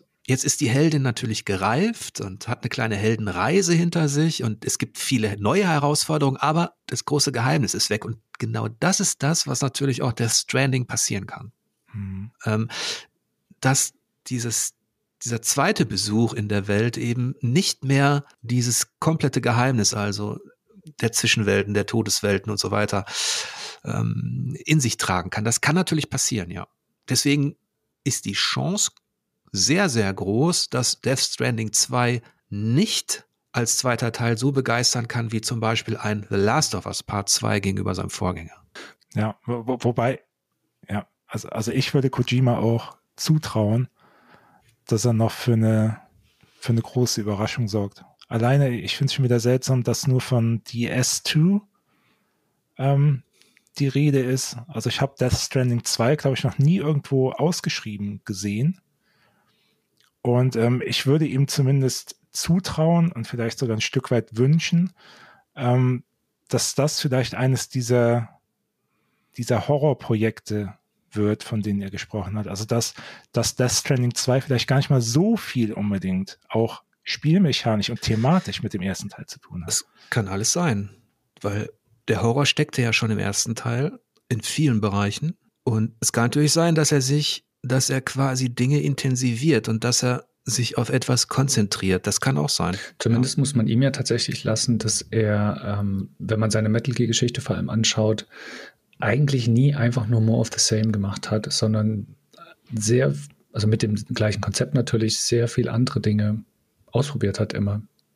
So, mhm. von daher muss man gucken man darf ja auch nicht vergessen, über welches Niveau wir hier sprechen. Also aus meiner Perspektive jedenfalls. Ähm, Death Stranding ist eines der großartigsten Spiele der letzten Jahre für mich. Und schon wieder eines, was aus Japan kommt, das muss man ja auch mal sagen. Und ich bin sehr froh und dankbar, dass Kojima sich in seinem, mit seinem neuen Studio eben auch genau das bewahrt hat. Und ich traue ihm auch zu, dass er, dass er nochmal überraschen kann. Und selbst wenn nicht, ist, glaube ich, dass das Niveau einfach so gut gewesen von, von Death Stranding, ähm, dass man da, und das ist ja auch, muss man ja auch zur Ehrenrettung von Horizon sagen, ich habe es gerne gespielt, es hat mich gut unterhalten. Es hätte halt im direkten Vergleich mit dem Vorgänger nicht mehr diese spielkulturelle Wirkung bei mir. Also die hat's nicht mehr, obwohl es technologisch natürlich astrein ist. Und ähm das sind so typische zweite Teile, ne? Die sind eigentlich die besseren Spiele in viel, vielerlei Hinsicht, auch God of War jetzt, ähm, also Ragnarök, aber Genau, sie haben nicht mehr diesen Impact, den das der erste hatte, weil das so Manchen gelingt's, ne? Manchen gelingt's. Also bei mir war es zum Beispiel so, dass es bei Red Dead Redemption 2 so war, dass der zweite Teil einen viel größeren Eindruck hatte, mhm. also bei mir hinterlassen hat. Da würde ich ganz klar sagen, der ist deutlich besser. Ähm, und manchmal ist es so, dass man, dass es sich anfühlt wie, ja, more of the same. Ja, ich würde schon sagen, dass es meistens so ist. Einfach aus pragmatischer Sicht werden die Entwickler versuchen natürlich mit, äh, naja, relativ geringem Aufwand das davon zu profitieren, was sie da erschaffen haben. Und ich muss aber auch sagen, dass ich so eine, häufig sind so eine Nachfolge, wenn sie gut gemacht sind, auch so fein getuned dann in den Mechanismen, die da eingeführt wurden, dass das sich nochmal eben deutlich besser spielt, wirklich. Und ich mag das sehr, die ausgereifte Version von den, von den Vorgängern zu spielen. Also mhm. Also häufig ist das richtig gut. Ich wollte das nicht schlecht reden. Nee, ich finde das auch ähm, in Ordnung. Und nächstes Jahr wird ja auch ein weiterer großer Titel beweisen müssen, ob er in der zweiten Version, wenn man so möchte, also Zelda, ne, Tears of the Kingdom, ähm, Zelda wird ja auch in der, ist ja in einer ähnlichen Situation. Vielleicht ist es ein bisschen anders, weil Zelda für sich immer eine neue Geschichte erzählt. Hm. Und ähm, da hätte man ja auch sagen können, okay, in jedem Zelda geht es halt um Link und der rettet eine Prinzessin und immer ist irgendwas mit Fantasy, das ist doch auch immer das gleiche wie bei Horizon aber Nintendo hat schon den Vorteil, dass sie aus so einer magischen Box heraus immer wieder eine neue Geschichte erzählen und man sich immer darauf einstellen kann, dass es da auch andere Geheimnisse gibt. Und deswegen, ja, da bin ich auch sehr gespannt, ob dieses Breath of the Wild 2, wenn man so möchte, äh, diese Faszination noch auslösen kann. Ist es eigentlich Tears oder ist es Tears? Sind es Risse oder Tränen? Das ist eine ernste Frage. Frage. Ich weiß nicht. Ich Micha? Äh, was ist Zelda? Nee, nee, Scherz. äh, nee, ich weiß es auch nicht. Tatsächlich. Ja. Ich bin ja, ich, bei Zelda stecke ich halt auch nicht so drin. Das war nie so meins, auch wenn Breath of the Wild wirklich ein tolles Spiel war. Und sie hatten immerhin viel Zeit, eine Nachfolge zu machen. eine Generation eigentlich. Ja, und er hat eine Generation Zeit dafür. Das ist schon eine Menge. Und interessanterweise hat sich ja Miyazaki das Breath of the Wild vor allen Dingen angeschaut auch ähm, für Elden Ring. Und ich kann mir vorstellen, dass Nintendo ähnliche Schlüsse zieht. Gerade, da können wir uns jetzt schon sicher sein, was die Dungeons und die, äh, die Rätsel betrifft. Also da wird, ähm, das war einer dieser, dieser Kritikpunkte an diesem grandiosen Abenteuer, dass sich das dann sehr ähnelte, dass die sehr gleich gestaltet waren. Hm. Da wird bestimmt ähm, in der Hinsicht mehr passieren. Ja. Jetzt haben wir den Micha mit Zelda richtig, richtig ausgenockt. Nee, nee, nee, nee, nee. Äh, so ist es jetzt nicht. Ich habe schon ein paar Teile zumindest mal angefangen zu spielen. Ähm, Ocarina of Time, da gab es ja noch dieses 3DS-Remake. Das habe ich eine Weile gespielt. Ich mag Zelda, ähm, aber Breath of the Wild aus den ziemlich offensichtlichen Gründen ähm, war das einfach nicht. Ja. Was, also ich habe es nie gespielt, muss ich direkt dazu sagen, aber das, was ich drüber gelesen habe, äh, schon allein diese ätzende Waffenabnutzung und Kochen ja, da. Nee, ja. nee. Äh, habe ich dann gedacht, komm, das, das sparst du dir dann. Ich kann mir vorstellen, dass das auch wieder so Kleinigkeiten sind, die angepasst werden. Aber Ocarina of Time ist auch einer dieser großartigen Meilensteine mhm. ähm, der Videospielgeschichte, der so einflussreich war, auch mit seinem Kampfsystem, was viele gar nicht wissen. Also, dass der Gegner fixiert werden kann, dass du dann um ihn herumtänzelst, dass wie du ihn angreifst. Also das, was heute eigentlich gang und gäbe ist in fast allen ja, Action-Rollenspielen. Ich finde das ähm. Fixieren gar nicht so geil. Ich verstehe gar nicht, warum, warum die Souls-Sachen so großen Wert drauf legen. Ich mag das, die Kamera immer noch frei bewegen zu können, wenn ich den Gegner angreife, weil ich mich umgucken will, was hinter mir passiert. Tatsächlich. Ja, das ist, und ähm, ich will jetzt nicht nochmal auf das Callisto-Protokoll einschlagen, aber. ja, gut, okay. Und, und ich halte mich gerade schwer bei God of War zurück. Ja. Ich glaube, wir erreichen jetzt auch einen Punkt. Herrschaften. es geht ins Lallen. Wo wir jetzt gleich Zelda, God of War, Callisto-Protokoll und Death Stranding in einem Topf haben. Ja, fantastisch. das ist doch mal ein schöner Cocktail. Ja, es, ich glaube, es sind nicht nur die vielen Köche, es sind auch die zu vielen Zutaten, die den Brei ganz schön, ganz schön verderben können. Und dein Glühwein, Ben. Nichts gegen meinen Glühwein. Der ist noch da, der ist jetzt kalt, aber der ist immer noch, der ist immer noch da. So schnell ja. trinke ich ihn auch nicht. Aber was, was ich euch noch fragen wollte, gab es denn Gab es das Jahr denn irgendwas anderes, was ihr bemerkenswert fandet, worüber ihr noch, worüber ihr noch kurz reden wolltet, vielleicht außerhalb der Spiele? Ja, die recht krasse News war ja Anfang des Jahres, ähm, womit eigentlich keiner wirklich gerechnet hätte, diese Activision-Geschichte, die aber ja immer noch nicht durch ist. Mhm. Also dass Microsoft sich jetzt auch noch ähm, ja, Activision geschnappt hat, ähm, fand ich schon ziemlich krassen Move. Ja, gab es ein paar Sachen. Gell? Sony hat Bungie übernommen, Embracer, Eidos Montreal ja. und Crystal Dynamics. Ja, das große Fressen geht weiter. Hm. Ich habe da keinerlei, dadurch, dass mich von Activision Blizzard interessiert mich kein Spiel tatsächlich. Hm. Deswegen ist es mir relativ egal. Die Angst, die da rein spielepolitisch entsteht oder ja, dieses Gefühl, dass man dann jetzt weniger, weniger Umsatz macht, dass PlayStation darunter leidet und dass Sony jetzt versucht, juristisch hm, da irgendwie äh, gegen anzugehen, ist ja, ist ja auch ähm, fast erwartbar gewesen. Aber das zeigt natürlich auch wieder, wie stark und wie unfassbar, unnatürlich stark dieses Call of Duty auch über die Jahre geworden ist. Das ist echt krass, ja. Ähm, deswegen bin ich umso, deswegen freut es mich umso mehr, dass Elden Ring halt, glaube ich, war es das erste oder eines der wenigen äh, Spiele, die halt Call of Duty auch in Sachen Verkaufszahlen überholen konnte. Das freut mich einfach, ähm, ja, dass da so ein Gegengewicht weil, ist. Genau, vor allen Dingen auch, weil ich meine, Call of Duty hat ja die letzten Jahre auch mit äh, ziemlich starken Einbußen zu kämpfen bei den Verkaufszahlen, aber dieses Jahr war es wohl wieder recht stark. Dass da so ein, so ein Elden Ring, äh, ein neuer Name, da man einfach so, so, ja, das übersteigen kann, ja, ist schon eine sehr respektable Leistung. Das ist so wie eine schleichende Gesundung tatsächlich, finde ich, für die Spielebranche. dass die seit tatsächlich seit seit Demon's Souls, ich weiß noch, wie wir uns wie wir uns unterhalten haben, was was wir vermissen ähm, in, in Spielen. Es gab eine Phase, da war das echt schlimm. Ja. Da war ich auf einem ähnlichen Level wie Micha, äh, jetzt mit, den, mit dem ganzen Sammelkram und so, was, was wirklich dieses blöde Spieldesign betrifft, was den Spieler immer in die Hand nimmt und wie ein Kleinkind behandelt, der irgendwie, dann wirst du in so einen Fahrstuhl geschubst und der fährt dann bei so einer Dödelmusik hoch und du wirst immer stärker, musst aber gar nichts tun. Also gerade AAA-Design war richtig schlecht. Ja, finde ich auch. Anfang der 2000er bis 2000, weiß ich nicht, fast 2010 rum. Gibt natürlich immer Ausnahmen. Ja, und dann ähm, hat From Software so ein bisschen etwas von der Faszination zurückgebracht, die ich zumindest mit, ja, mit meinen ersten Spielerjahren verbinde. Für mich, ja, für ja. mich waren es die ähm, From war für mich nur ein Teil davon. Ich will das nicht kleinreden, das ist natürlich gewaltig schon, aber für mich waren es die ähm, Indie-Sachen, die viele neue Impulse gesetzt haben und dann war einer dieser Impulse eben auch der, der von Demon's Souls kam. Das hat vieles bewegt in der, in der Spielewelt, da war ich wirklich sehr dankbar für, ja.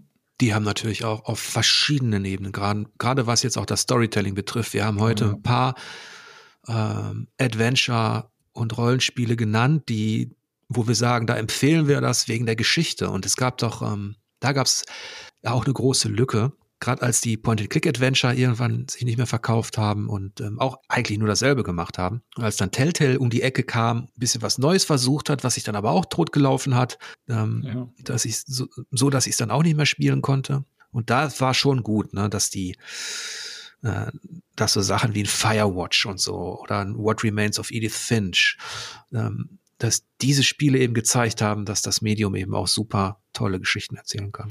Aber ähm, würdest du Elden Ring auch für seine Geschichte empfehlen?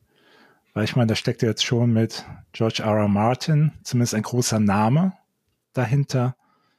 Oder ist das in, in dem Spiel eher nebensächlich? Nee, für die, die Weltschöpfung, also die, äh, wenn man so möchte, die Mythologie, die ist richtig gut.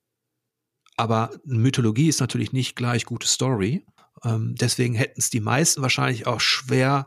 Jeder könnte dir erzählen, was in The Last of Us passiert ist, aus seiner Perspektive, aber die wenigsten Eldring-Spieler könnten wahrscheinlich die Geschichte zusammenfassen. Okay. Weil die eben wie so eine Legende fragmentarisch da ist, die lässt sich zusammenbauen und From Software erzählt die auch ein bisschen direkter tatsächlich, auch wenn es denjenigen vielleicht nicht so auffällt, die aus ähm, klassischeren Erzählrollenspielen wie so ein Dragon Age oder Mass Effect kommen. Damit kannst du natürlich, das ist natürlich ein Kulturschock immer noch Elden Ring. Aber kommst du aus der Souls-Tradition, hat Elden Ring eine stringentere, aber immer noch sehr fragmentarische Geschichte, wo ich sagen würde, das wäre in Sachen bestes Storytelling, äh, wäre das nicht dabei. Also wenn es wirklich darum geht, eine Geschichte äh, äh zu erzählen. Aber in Sachen Welt Schöpfung und Mythologie, Mythos, äh, wäre es ganz vorne. Was noch ein halbwegs, oder zumindest ein, ein kurzes, interessantes Thema wäre, dass ähm, natürlich jetzt auch der, der FIFA-Deal mit EA ausläuft, natürlich auch aus der üblichen Gier, schätze ich mal. Und mhm. dass, ähm, dass ja dann nächstes Jahr der, der Neustart erfolgt. Und da könnte man natürlich noch mal ein bisschen, wenn man es wollte, über, über den Fußball und Katar und überhaupt bisschen abkotzen, aber muss auch nicht unbedingt sein. Ich habe tatsächlich kein einziges WM-Spiel gesehen. Ich, ich auch, nicht. ähm, hatte ich ja. Mein Bruder hatte neben mir das Finale auf dem Handy laufen, aber das war alles, da konnte ich auch nichts für. Das gehört für mich, die FIFA gehört für mich genauso wie das, ähm, wie das Spielprinzip selbst, auch so in diese Kategorie Activision Blizzard, äh, Moloch, interessiert mich nicht. Mhm. Ähm, das ist, der, der, der Zauber ist ganz verflogen und ähm, ist ein bisschen Ja, aber schade. der war halt eben mal da. Das ist halt eben das äh, ja. Interessante eigentlich bei dir. Du hast den Fußball ja wirklich geliebt. Ne? Ja. Also sowohl den digitalen als auch den, den realen.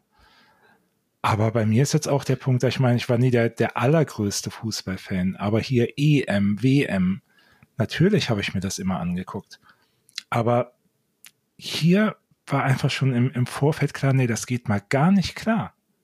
Hm. Ähm, in diesem Land, unter diesen Bedingungen, wie das alles zustande kam, und wenn ich den Infantino sehe, oder auch als ich jetzt die, die, die Siegerehrung da gesehen habe mit, mit Messi, wo sie sein, sein Trikot verhüllen, mit irgendeinem arabischen Gewand. Ja, Leute, mhm. das ist einfach nur noch alles zum Kotzen und es geht nur noch um, um Geld, Korruption, einfach nur Scheiße. Alles. Ja, und für mich Aber ist ich spiele immer noch gern FIFA. Ja. Ach du Schande, nee. Nee, da bin ich ganz, ganz raus. Ich weiß auch nicht, das ist total weit weg. Ich hätte, ich weiß gar nicht, was man mir geben müsste, damit ich das wieder spiele. Und ähm, tragischerweise hat sich ja dann auch Pro Evolution Soccer, was ich immer bevorzugt habe, in so eine Richtung entwickelt, ähm, nicht nur aus der Not heraus, sondern auch, weil sie die falsche Strategie gefahren haben, ähm, dass es jetzt da ist, wo es ist. Und es ist wie so ein Hütchenspiel irgendwie, habe ich das Gefühl. Jetzt kann man, Katar sieht man jetzt gerade ganz oben da, die kriegen jetzt alles ab, aber du kannst, ähm, du kannst da runterschauen, äh, da hast du eben die FIFA, dann hast du darunter die UEFA, dann hast du darunter den DFB, dann hast du darunter den FC Bayern, dann hast du darunter die Korruption und die Bundesliga und alles, also für mich ist das mittlerweile ein, auch so ein ähm, Moloch, mit dem ich nichts mehr zu tun haben will. Der mhm. auch die mit dem Protagonisten nicht. Und ähm, klar, Messi, wer mich, wer mich kennt, der weiß, ich bin ja damals mit, manchmal mit Argentinien-Trikot in die Redaktion gekommen. das ähm, weiß ich nicht mehr echt. Äh, ja, ich weiß noch, als, äh, als WM war. Und, ähm, aber das ist äh, deswegen, ich mag ihn sehr als, als Spieler. Ähm, von daher finde ich es ganz schön. Ich meine, das kriegt man natürlich mit. Ähm, aber ich, wenn ich mir dann Szenen oder so, wenn man die dann mal sieht, zusammengeschnitten oder irgendwas, dann ist da gar nichts mehr an, ist komplett tot. Tja, Totes Fleisch. wenn ich euch jetzt zum Abschluss fragen würde, auf was ihr euch 2023 besonders freut. Oh wow, besonders. Also ähm, wenn es 23 kommt, dann Judas natürlich von Ken Levine, also dem Bioshock-Menschen. Mhm. Da bin ich natürlich super gespannt. Hauptsächlich deshalb, weil nun erinnert der Trailer ja so ein bisschen auch an Bioshock. Aber ich bin deshalb gespannt, weil er hat ja jahrelang sich zurückgezogen, nicht zurückgezogen, aber kein Spiel gemacht, weil er mit Konzepten experimentiert hat, wie man interaktives Erzählen beziehungsweise ja, wie man das Interagieren mit virtuellen Charakteren vertiefen kann, erweitern kann und da bin ich einfach gespannt drauf, ob er da was Gutes gefunden hat und ob man das in dem Spiel sieht. Punkt eigentlich. Denn damit wäre das super interessant. Ich könnte jetzt wieder den Running Gag bringen, dass ich auf Squadron 49 warte. ähm, aber ob das dann noch auf meinem neuen Rechner laufen wird, ich auch zu bezweifeln. Ähm, aber ich freue mich tatsächlich ein bisschen, oder ich bin zumindest gespannt auf den Reboot von Forza Motorsport. Hm. Weil ich da hoffe, dass ähm, Turn 10 wirklich mal den, den Motorsport jetzt wieder stärker in den Vordergrund rückt, so wie es ähm, bei Gran Turismo Sport der Fall war. Also wirklich mehr Fokus auf, auf Rennen, Rennserien, wirklich äh, reale Rennwochenenden ähm, und nicht diese diese Autosammelei und äh, Mini-Rennen, die aneinander geklatscht werden. Boah, da wäre ich auch dabei, ja. Das wäre ja, klasse. Und da habe ich zumindest die Hoffnung, dass man jetzt diesen Schritt gehen wird. Ja, ich hoffe sehr, dass sie von, von GT Sport sich abgeschaut haben, das ähm, Reputationssystem, also was ja von iRacing eigentlich kommt, aber dass sie das sowas drin haben, dass sie Rennen organisieren, so offizielle, halboffizielle, das wäre cool, wenn das so einen Rahmen hätte. Und du, Jörg? Ich, ähm, ähm, Guten Morgen. Hallo. Ich habe gerade mal die, die, die Liste 2023 hier ähm, heimlicherweise aufgemacht. Äh, mein Gott. Habe ich mir auch schon angeschaut, ja. Hinter 80 Milliarden Spiele kommen da ja. Ja, ich bin sehr neugierig auf die, auf das, was Bethesda mit Starfield macht. Mhm, auf jeden Fall ja, warum bin ich neugierig? Weil ich habe Fallout gerne gespielt und diesmal wollen sie ja einiges. Ähm ja, na, das, was sie ja immer gut, also für meine Finden super hinbekommen haben, war das Entdecken einer, einer offenen Welt, in der dann auch, in der man interessante Charaktere und kleine Geschichten erlebt. Das haben sie immer ganz gut gemacht und gerade der Weltraum bietet sich dafür natürlich fantastisch an. Deshalb glaube ich, könnte das wirklich super funktionieren, dass da zusammenkommt, was zusammen gehört, quasi. Ja, die größte offene Welt, die man sich vorstellen kann. Mhm. Also ähm, mir geht Starfield irgendwo vorbei. Ähm, Zelda bin ich aber auch ein, ein Stück weit noch gespannt, ob es ähm, ob's das für mich sein könnte, trotz offener Welt. Und ähm, ich freue mich auf das Dead Space Remake und äh, hoffe, dass EA da was, was ordentliches zusammenfabriziert. Das soll ja auch ein bisschen erweitert werden, also nicht einfach nur eine 1 zu 1 Umsetzung. Mhm. Ähm, ja, also so kann das ja für mich zumindest ganz gut gruselig losgehen.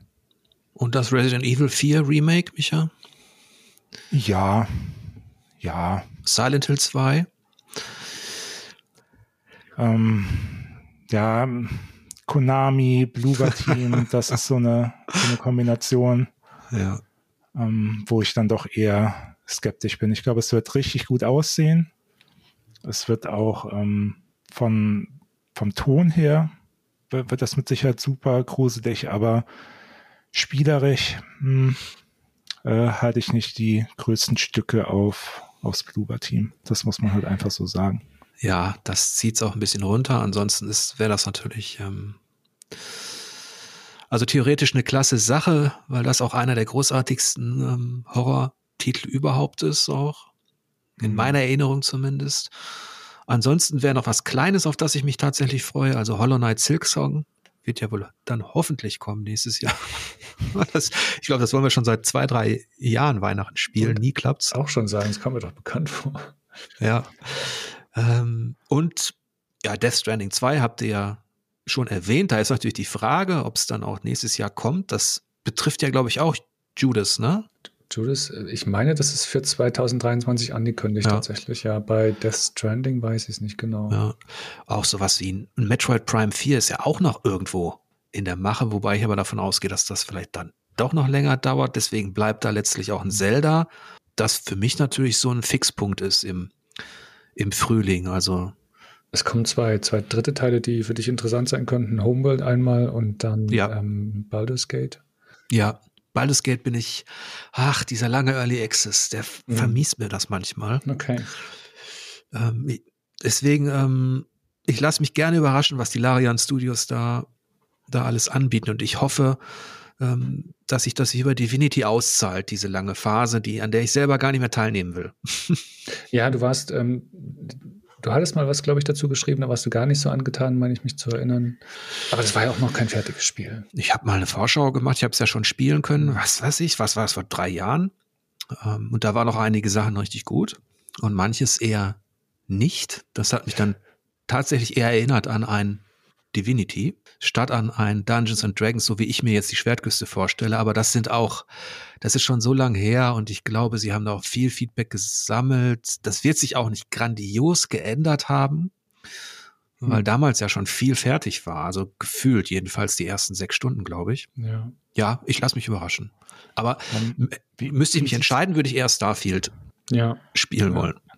Ähm, wie sieht's bei euch beiden mit PSVR 2 aus? Ja, vorbestellt. Tierisch gespannt drauf. Ich hoffe, da kommt auch Spiele. Also da Ja. auch Spiele für. Das ist auch das erste System, was mich interessiert für, für VR. Ich habe ja privat noch keins, aber das wäre eins, das, da könnte ich mir vorstellen, dass ich mir das im Februar auch zulege, falls ich daran komme. Hm. Ja. Ja. Jetzt Also kann man geht's auch ähnlich. Ich habe auch vorbestellt, Ja. natürlich, und äh, bin sehr gespannt. Da ich ja, also ich hätte eigentlich gerne die, die Meta-Quest äh, genutzt, Hm. aber da ich mich ja dann irgendwann entschieden habe, äh, alle Leitungen, Verbindungen zu Facebook und Meta zu kappen, ähm, hat das dann auch leider Gottes die, die Meta-Quest betroffen, die ich mir dann aus Ah, Prinzip okay.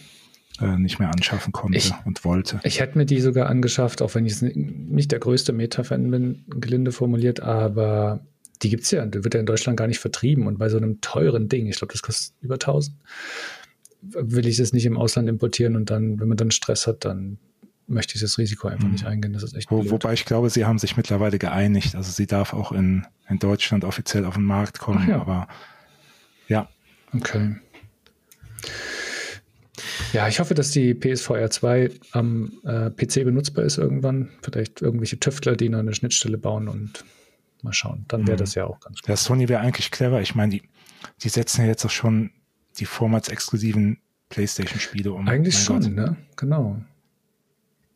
Von daher ja. mache ich mir auch ein bisschen Hoffnung.